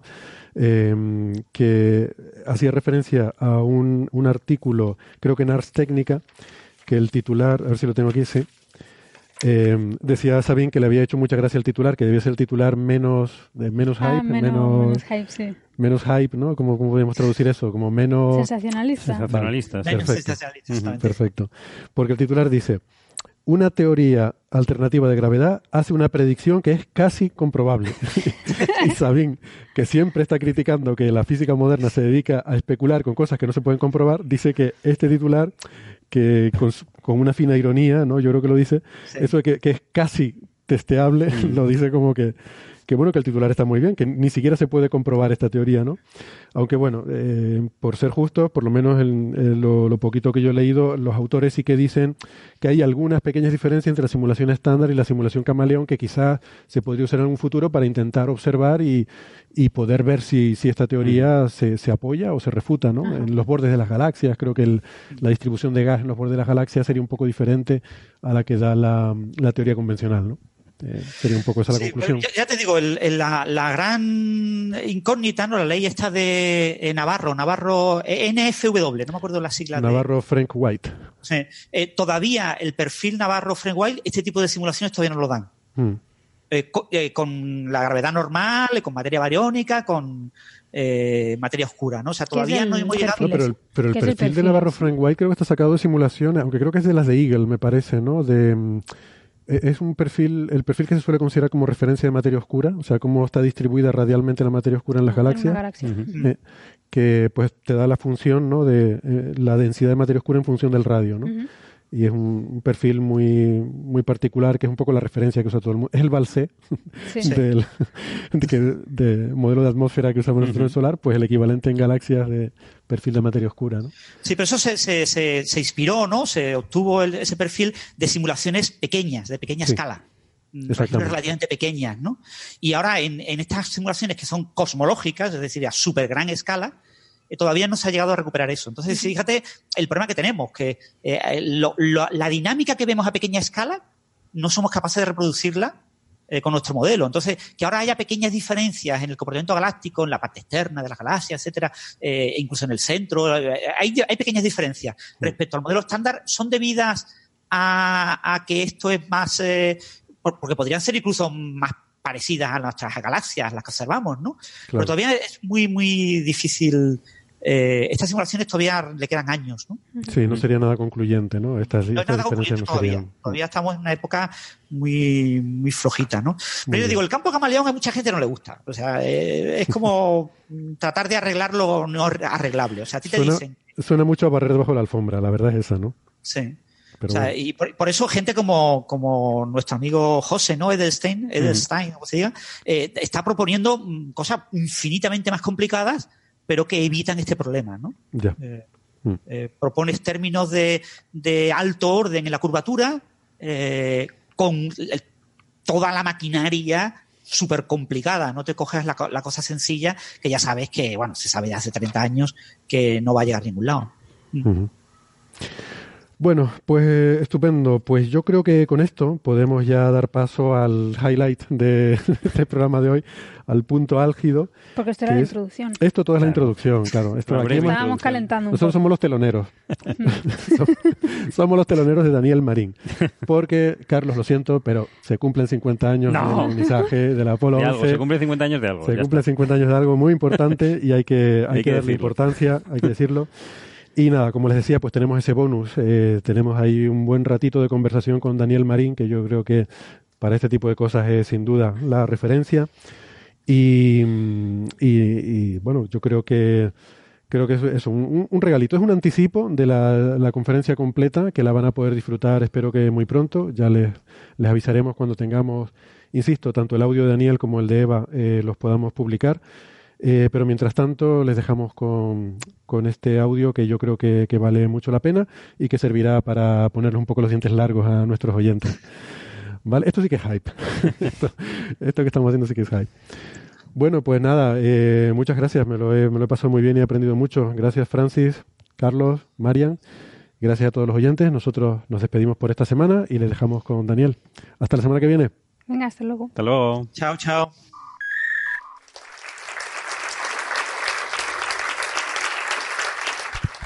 Muy bien, Daniel, muchísimas gracias. me, ha, encantado esta presentación. La verdad es que has ido incluso más allá de lo que, de lo que yo eh, te había propuesto originariamente para hablar, porque, claro, yo había pensado un poco en el programa espacial estadounidense con Apolo y Artemisa, pero nos ha dado una introducción maravillosa a los tiempos de la Guerra Fría, al programa espacial soviético, a los planes actuales, China, Rusia, eh, eh, empresas privadas como SpaceX. Así que creo que tenemos una visión muy, muy global ¿no? de, toda, de toda la situación. Eh, ¿Tienen preguntas? Imagino que sí. Sí, déjame que repita la pregunta para que quede y para que todo el mundo la escuche. Está preguntando por si la rentabilidad para una empresa privada de este tipo de proyectos de exploración espacial, eh, si le sale a cuento, ¿no? Porque un gobierno puede tener la propaganda, pero una empresa privada, ¿qué es lo que gana? Pues buenísima pregunta. O sea, no, no lo sé. Elon Musk dice que sí que él eh, puede sacar adelante el proyecto Starship con una serie, porque él quiere ir a Marte. Entonces, de hecho, está ahora mismo lanzando la constelación de satélites Starlink, que es una serie de, satélites que nos van a dar, bueno, al que pague, evidentemente, eh, acceso a Internet de ancha banda en cualquier lugar del mundo. Y quiere financiar sus proyectos espaciales con esta constelación. ¿Es suficiente dinero? Mm, él dice que sí, otros dudan, pero bueno, también dudaban de que fuese capaz de reutilizar las primeras etapas de los cohetes, Falcon 9 y Falcon Heavy. Entonces, eh, yo personalmente tengo mis dudas. Yo creo que una cosa es financiar un, proyecto como Starship, que es muy complejo y, ya de por sí muy, muy difícil, pero bueno, se puede hacer. Si dice que él eh, se puede hacer, pues yo no soy nadie para dudar de él. Y otra cosa es poner una base en la Luna, una base en Marte. Yo creo que eso ya son palabras mayores y financiarlo con solo con los satélites yo creo que se va a quedar justito. Supongo que también intentará atraer el interés de los gobiernos, en este caso el gobierno de Estados Unidos. Una vez que tenga, si logra tener la Starship a punto, pues el SLS sobra. Entonces, eh, que ese dinero que se está gastando en el SLS, que se lo gaste la NASA en Starship. Eso es lo que, en el fondo, está buscando, ¿no? Mm, claro que también eh, los contratistas del SLS y de la nave Orión están asustados por si Elon Musk tiene éxito, porque de repente el SLS sería redundante. Así que, bueno, eh, no lo sabemos. Por eso los próximos años van a ser claves en ese sentido, para ver si Elon Musk puede sacar adelante la Starship o no. Pero fíjate, incluso en ese caso, ¿no? De la, en cuanto a preguntar por la rentabilidad, ¿no? Que es lo que, lo que preguntaba aquí el amigo, el, eh, aunque pueda financiarlo mediante este proyecto de satélite, realmente eso no quiere decir que te salga a cuento, quiere decir que estás sacando dinero de algún sitio para meterlo ahí.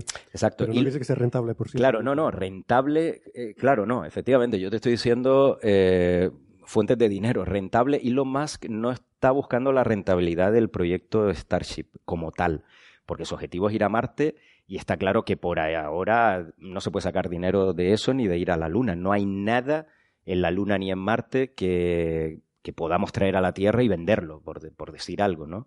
Ni siquiera el helio 3, que a veces se habla, ¿no? De la Luna. Entonces, rentable como tal no hay nada, pero bueno, buscar fuentes de financiación eh, externas al proyecto. Eh, y, también quiero aprovechar antes de pasar a la siguiente pregunta porque también hablabas ¿no? de esta tensión entre el desarrollo del SLS y los desarrollos SpaceX. A veces da la impresión, yo no sé si tú tienes esa idea o no, de que hay una especie como de carrera espacial, pero en este caso no entre superpotencias, sino casi que entre el sector público y privado, ¿no? Por lo menos en Estados Unidos mm, tengo la impresión de que hay esa tensión un poco, ¿no? Sí, hay una tensión entre SpaceX y lo que es el SLS y Orión. Entre el sector público y privado ya es, esto es un debate más complejo porque Claro, el SLS no lo fabrica la NASA a mano, lo fabrican empresas como Boeing, por ejemplo, eh, Lockheed Martin, ¿no? el SLS y Orion, el, el, contratista principal del SLS es Boeing.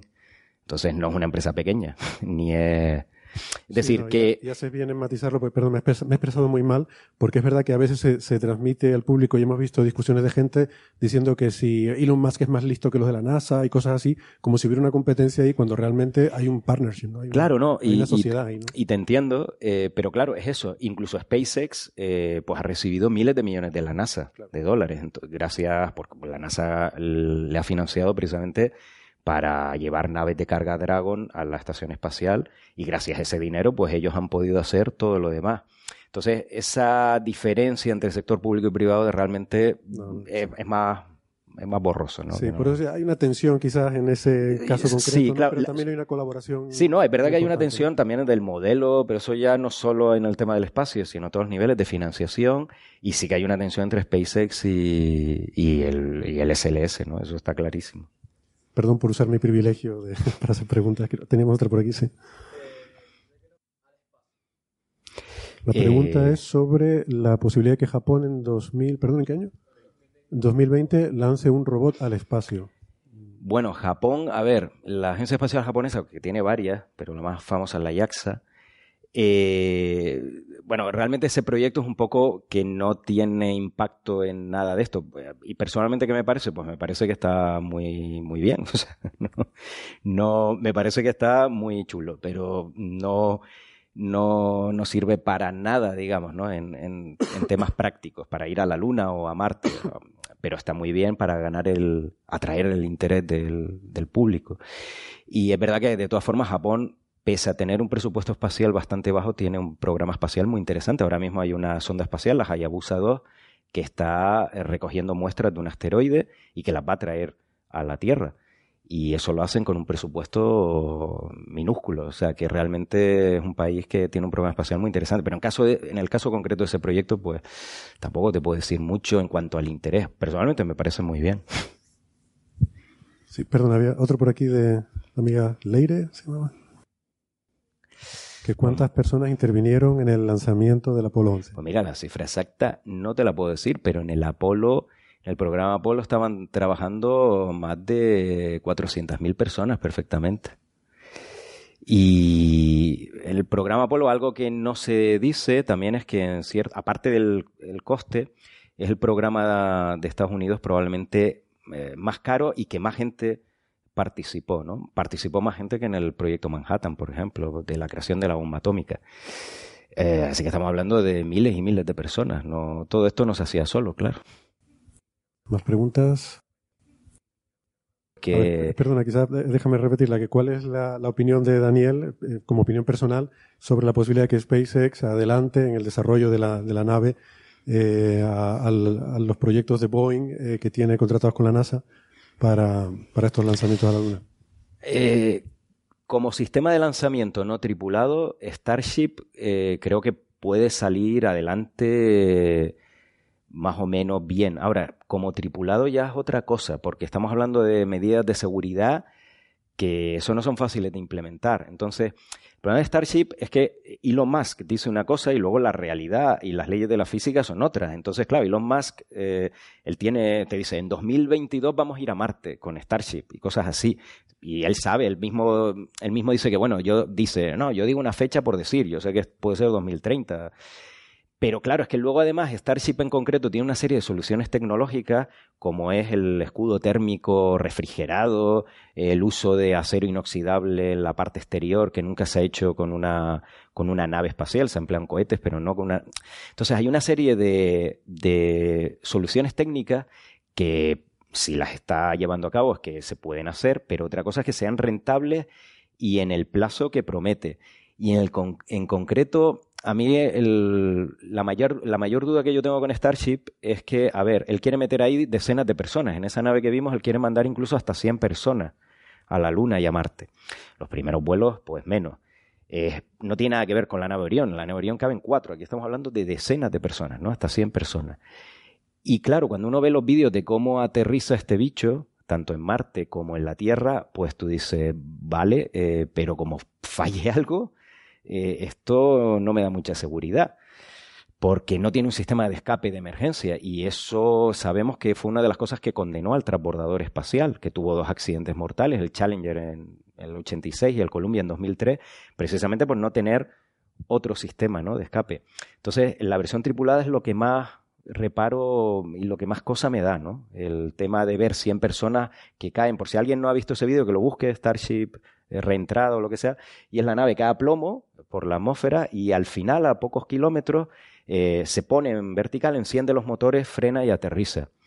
Esto hemos visto que eh, a otra escala los cohetes Falcon 9 lo hacen, las primeras etapas, y del Falcon Heavy, pero claro, con Starship y con 100 personas dentro, no sé, a mí me da, me da bastante cosa. Entonces, mm, tienen que, tienen que pasar muchas cosas para asegurar que eso es factible.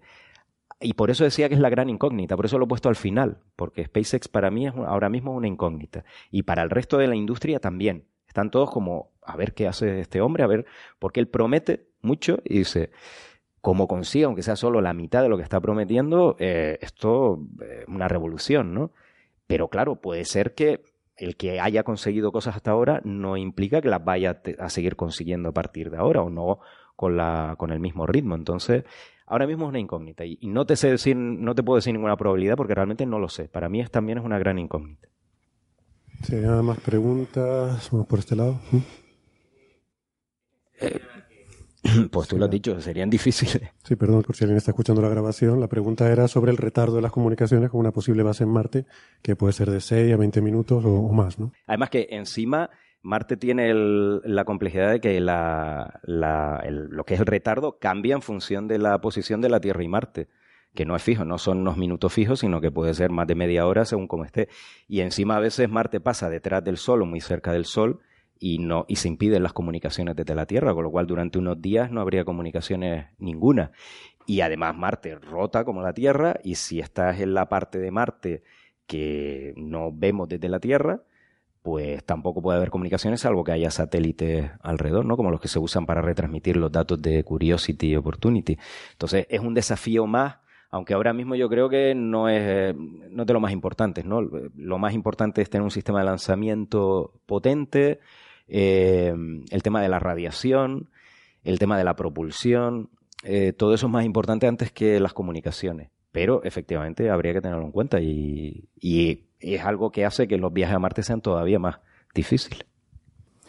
Eh, ¿Más preguntas? Sí, por aquí.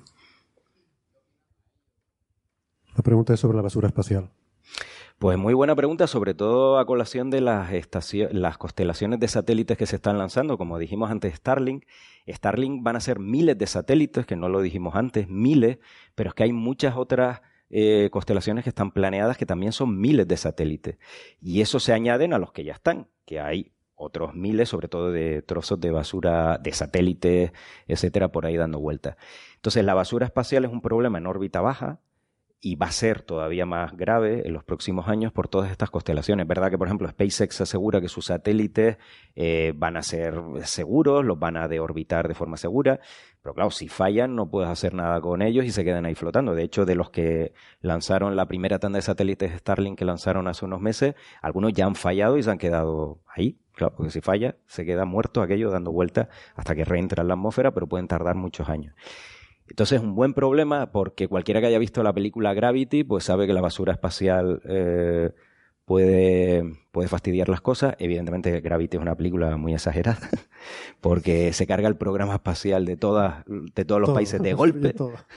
Que además me parece una película muy triste por eso, porque es que nos quedamos en la, la Sandra Bullock regresa viva, entonces muy bien, pero es que ya no hay programa espacial de nadie, o sea, se ha ido toda la porra.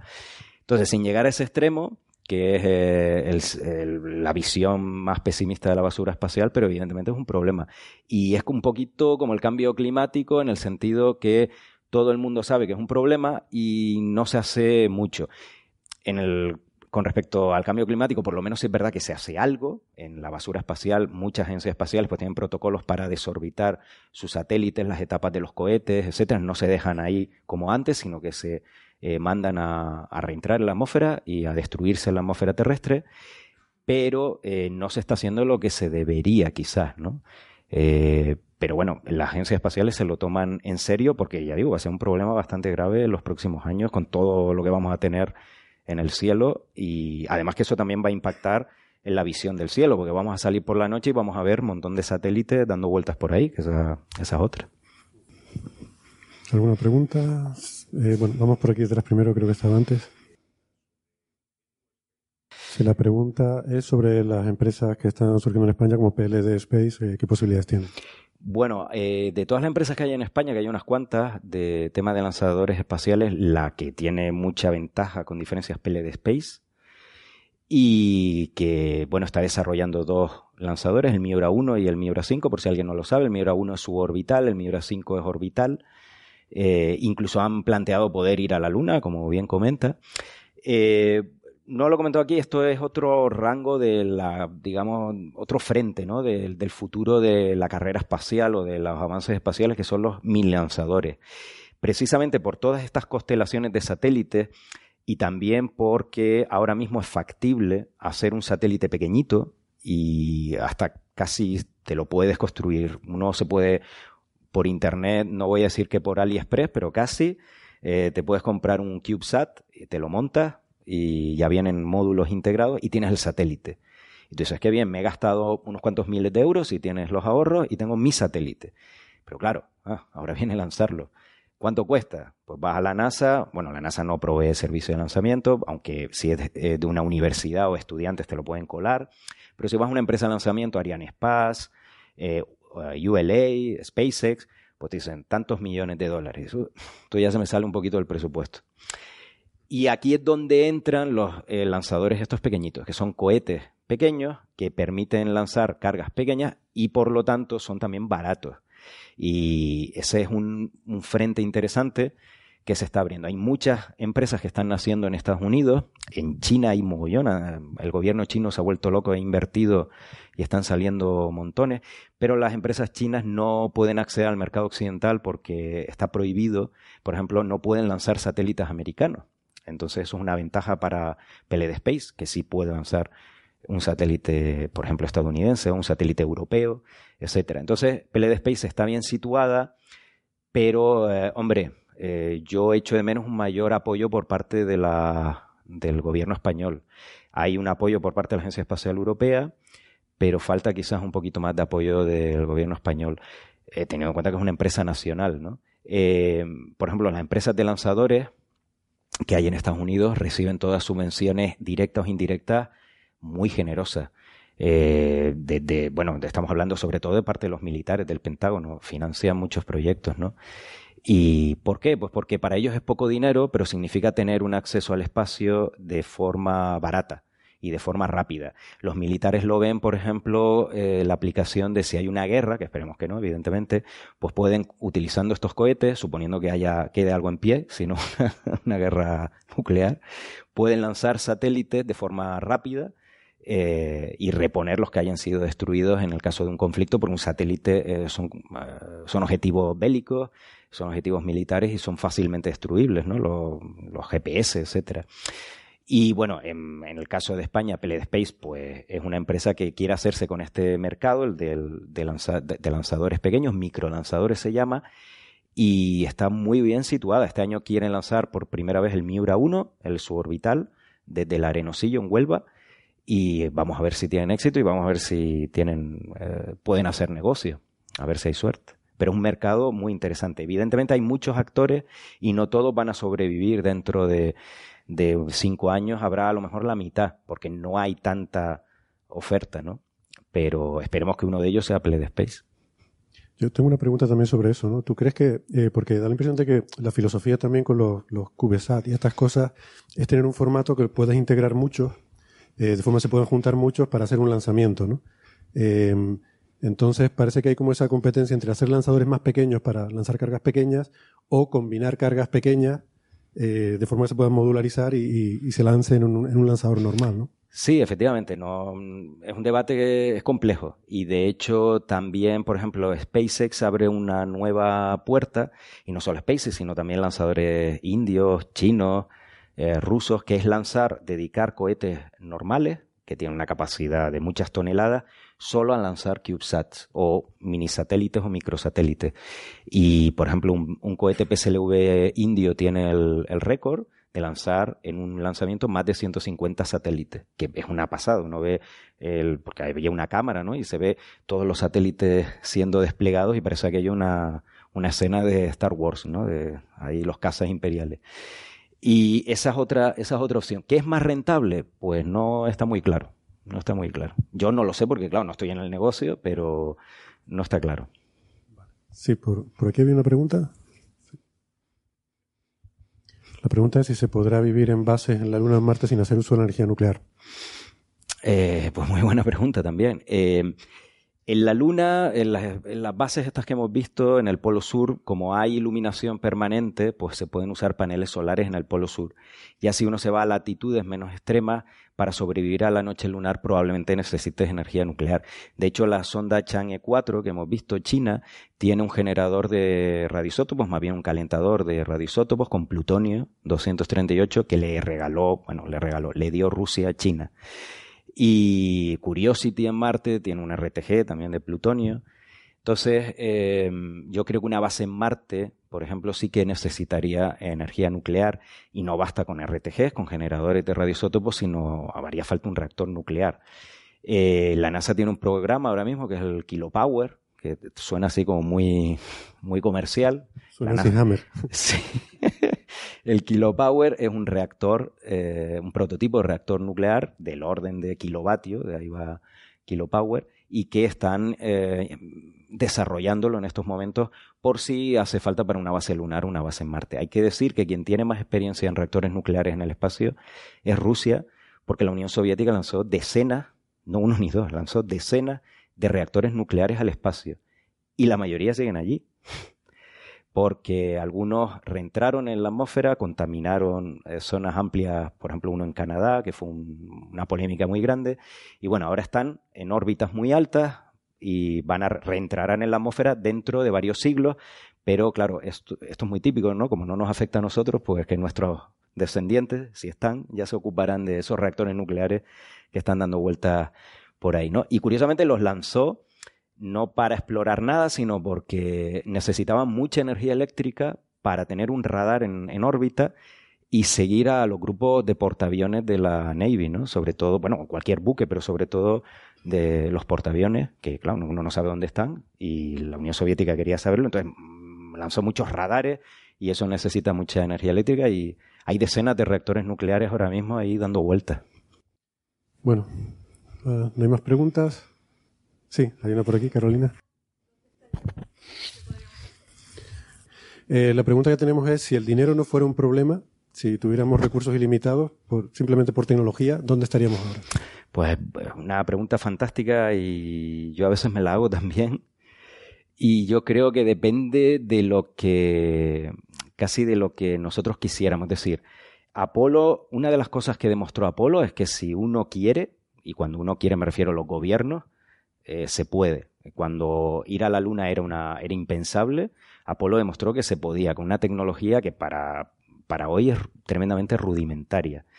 Claro, el querer, poder, eh, eso en términos de gobierno significa dinero, ¿no? Evidentemente, y recursos. Entonces yo creo que depende de, lo, de cuáles fueran las prioridades. Eh, tecnológicamente yo creo que podemos ir a Marte, el ser humano podría ir a Marte, pisar Marte, visitar los asteroides cercanos. Eh, ya otras cosas, pues claro, vale la pena mandar a un ser humano a Venus, a la superficie de Venus, a 500 grados centígrados y una presión de 100 atmósferas. No, bueno, creo que no, pero si alguien se empeña, se puede hacer. Entonces ya, por eso digo que yo creo que la cuestión es para qué, qué es lo que, dónde queremos ir, ¿no? En el espacio me refiero.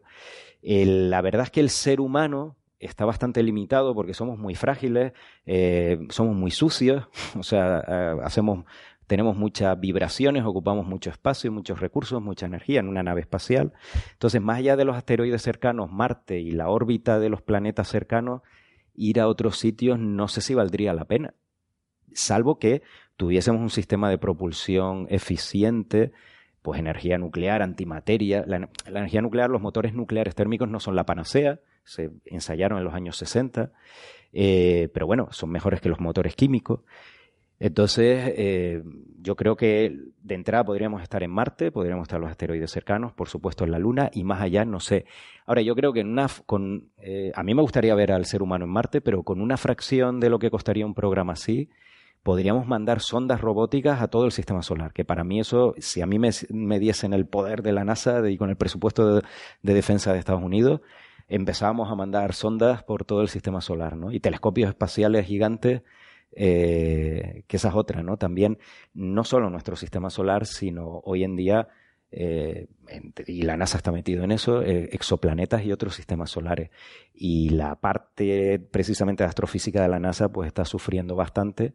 Está sufriendo por ellos mismos porque se han gastado una millonada en el James Webb, en el futuro telescopio, que cada año yo creo que el hombre llegará antes a Marte que se lance el James Webb a este paso, y, se esperemos que no. Y se están quedando sin dinero para otros proyectos como otros telescopios espaciales. Pero a mí me encantaría, por ejemplo, lanzar telescopios de, de 20 metros, cosas así, sondas al cinturón de Kuiper. Pero por eso digo que más que tecnológicamente no estamos muy limitados, sino es, hay tantos objetivos que es, hay que priorizar, ¿no?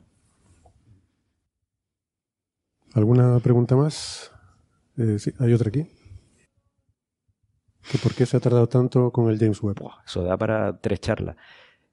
Eh, básicamente porque si alguien no ha visto el James Webb, el James Webb es un telescopio espacial con un telescopio con un espejo de 6 metros, el Hubble tiene 2,4 metros y es todo plegable, un telescopio infrarrojo y es todo plegable. Entonces está muy bien ver las animaciones de cómo se despliega porque es un origami eh, y entonces hay mil piezas que se tienen que desplegar. Y luego eso tiene que funcionar. Y tiene que funcionar a la primera porque no se puede reparar. Nadie va a ir a un millón y medio de kilómetros, que es donde va a estar de la Tierra, a repararlo. Bueno, técnicamente se podría ir con la nave Orión, pero ya hemos visto que tampoco está la cosa para lanzarla. Entonces, eso es lo que eh, ha hecho que un proyecto que en principio iba a ser barato, pues diseñar todo eso y que, que, haya seguridad de que eso funcione, se han disparado los costes. Y luego el contratista principal, pues hombre, esto a lo mejor no deberíamos decirlo así, pero si lo vamos a grabar, lo podemos borrar. Eh, lo quitamos, lo cortamos. A lo mejor lo podía haber hecho mejor, vamos a decirlo de... ha habido ahí un par de chapucillas de cortocircuitos y cosas que, que bueno, Northrop Grumman es el, como no me paga, pues lo puedo decir. De todas formas, yo he visto alguna gráfica de estas de sobrecostes y retrasos, eh, comparando el caso del James Webb, por ejemplo, con el del Hubble, y son sorprendentemente paralelos, ¿no? Eh, las curvas.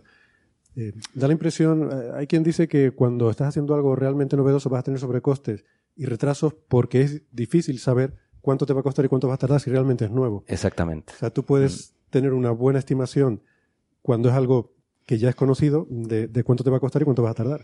Pero las mm. cosas nuevas suelen tener sobrecostes. Exacto, no es que hayan mentido en las estimaciones, sino que tú dices, oye, un telescopio segmentado 6 metros en el espacio eh, cuánto me va a costar desarrollarlo para que haya un 99,9% de probabilidades de que eso se despliegue bien. Y tú dices, pues no sé cuántos millones, pero nadie lo ha hecho. Entonces, claro, cuando se ven con el tema, dice, es 10 veces más. Pues oye, es lo que hay. En el Hubble eh, tiene todavía más delito porque el Hubble eh, no salió de la nada, sino que el telescopio espacial Hubble, que está ahora en órbita baja y esperemos que siga funcionando durante varios años, aunque llegará un momento en que deje de funcionar, está basado, la óptica está basada en, un satélite espía, en los satélites espías KH-11 Crystal, ¿no? Entonces, em, que por cierto, cada vez que se lanza uno de estos cacharros, son Hubbles que se lanzan, eh, pero que apuntan a la Tierra, no apuntan... Y no hay uno, hay varios. Pero bueno, el caso es que el, el Hubble tiene más delito por eso, porque se basaba en un sistema óptico ya que ya estaba funcionando. Y aún así metieron la pata hasta con el espejo. Pero sigue funcionando. Menos, menos mal. que estaba en órbita baja y había transbordadores. Sí, aunque eso es otro, ese es otro, otra cuestión y otra discusión, porque para diseñar el Hubble, para que pudiese ser reparado en órbita, eh, creo que el coste final era como el de 5 o 10 Hubble. Eh, sí, o sea que hubiese, se podía haber construido 5 Hubble, siendo conservador, con el coste final porque se diseñó para ser reparado en órbita. Los satélites espías no, por ejemplo, no se pueden reparar en órbita. Vale, pues bueno, pues entonces voy a hacer la última pregunta, esta facilita, y es si crees que eh, parte del problema que hay, o sea, parece que hay una especie de cierto estancamiento después de la llegada a la Luna en el sentido de, ¿y ahora qué? ¿no? ¿Cuál es el siguiente objetivo y tal? Eh, da la impresión de que los siguientes retos hay un salto tan grande de recursos necesarios y es un paso incremental tan pequeño la ganancia que quizás no compensa, ¿no? Y a lo mejor esa es la, razón por la que, por la que tal. Sin embargo, esta idea disparatada de Elon Musk, que mucha gente ha, criticado, eh, de decir, eh, vamos a mandar miles de personas y a hacer una ciudad en Marte, eh, parece un disparate. Es mucho más caro, es mucho más complicado. A lo mejor hay que empezar mandando tres o cuatro. Pero claro, es que realmente el, el, cambio que te repercute mandar tres o cuatro personas frente al coste que es, a lo mejor no te compensa, pero mandar miles de personas, que a lo mejor sí, va a salir más caro, pero a lo mejor un factor tres más caro, no es un factor mil más caro, ¿no? A lo mejor es más vendible eso, me pregunto. Eh, sí, yo estoy de acuerdo. Y el, pero el problema sigue siendo la arquitectura de, o sea, volvemos a la raíz, ¿no? Starship. Si realmente va a ser, eh, va a tener las prestaciones que promete en los plazos que promete. Y luego una cosa es que el cohete funcione y otra cosa es que ir a Marte, como tú dices, eh, centenares, no ya miles, sino vamos a ponerlo en decenas de personas. Eh, ¿Quién paga eso, no? Entonces, para mí eso es, una incógnita y ya te digo que no lo veo no lo veo claro pero sí pero es una incógnita en el sentido no de, que desconfíe no porque si no te diría eh, Starship no le veo futuro a esto.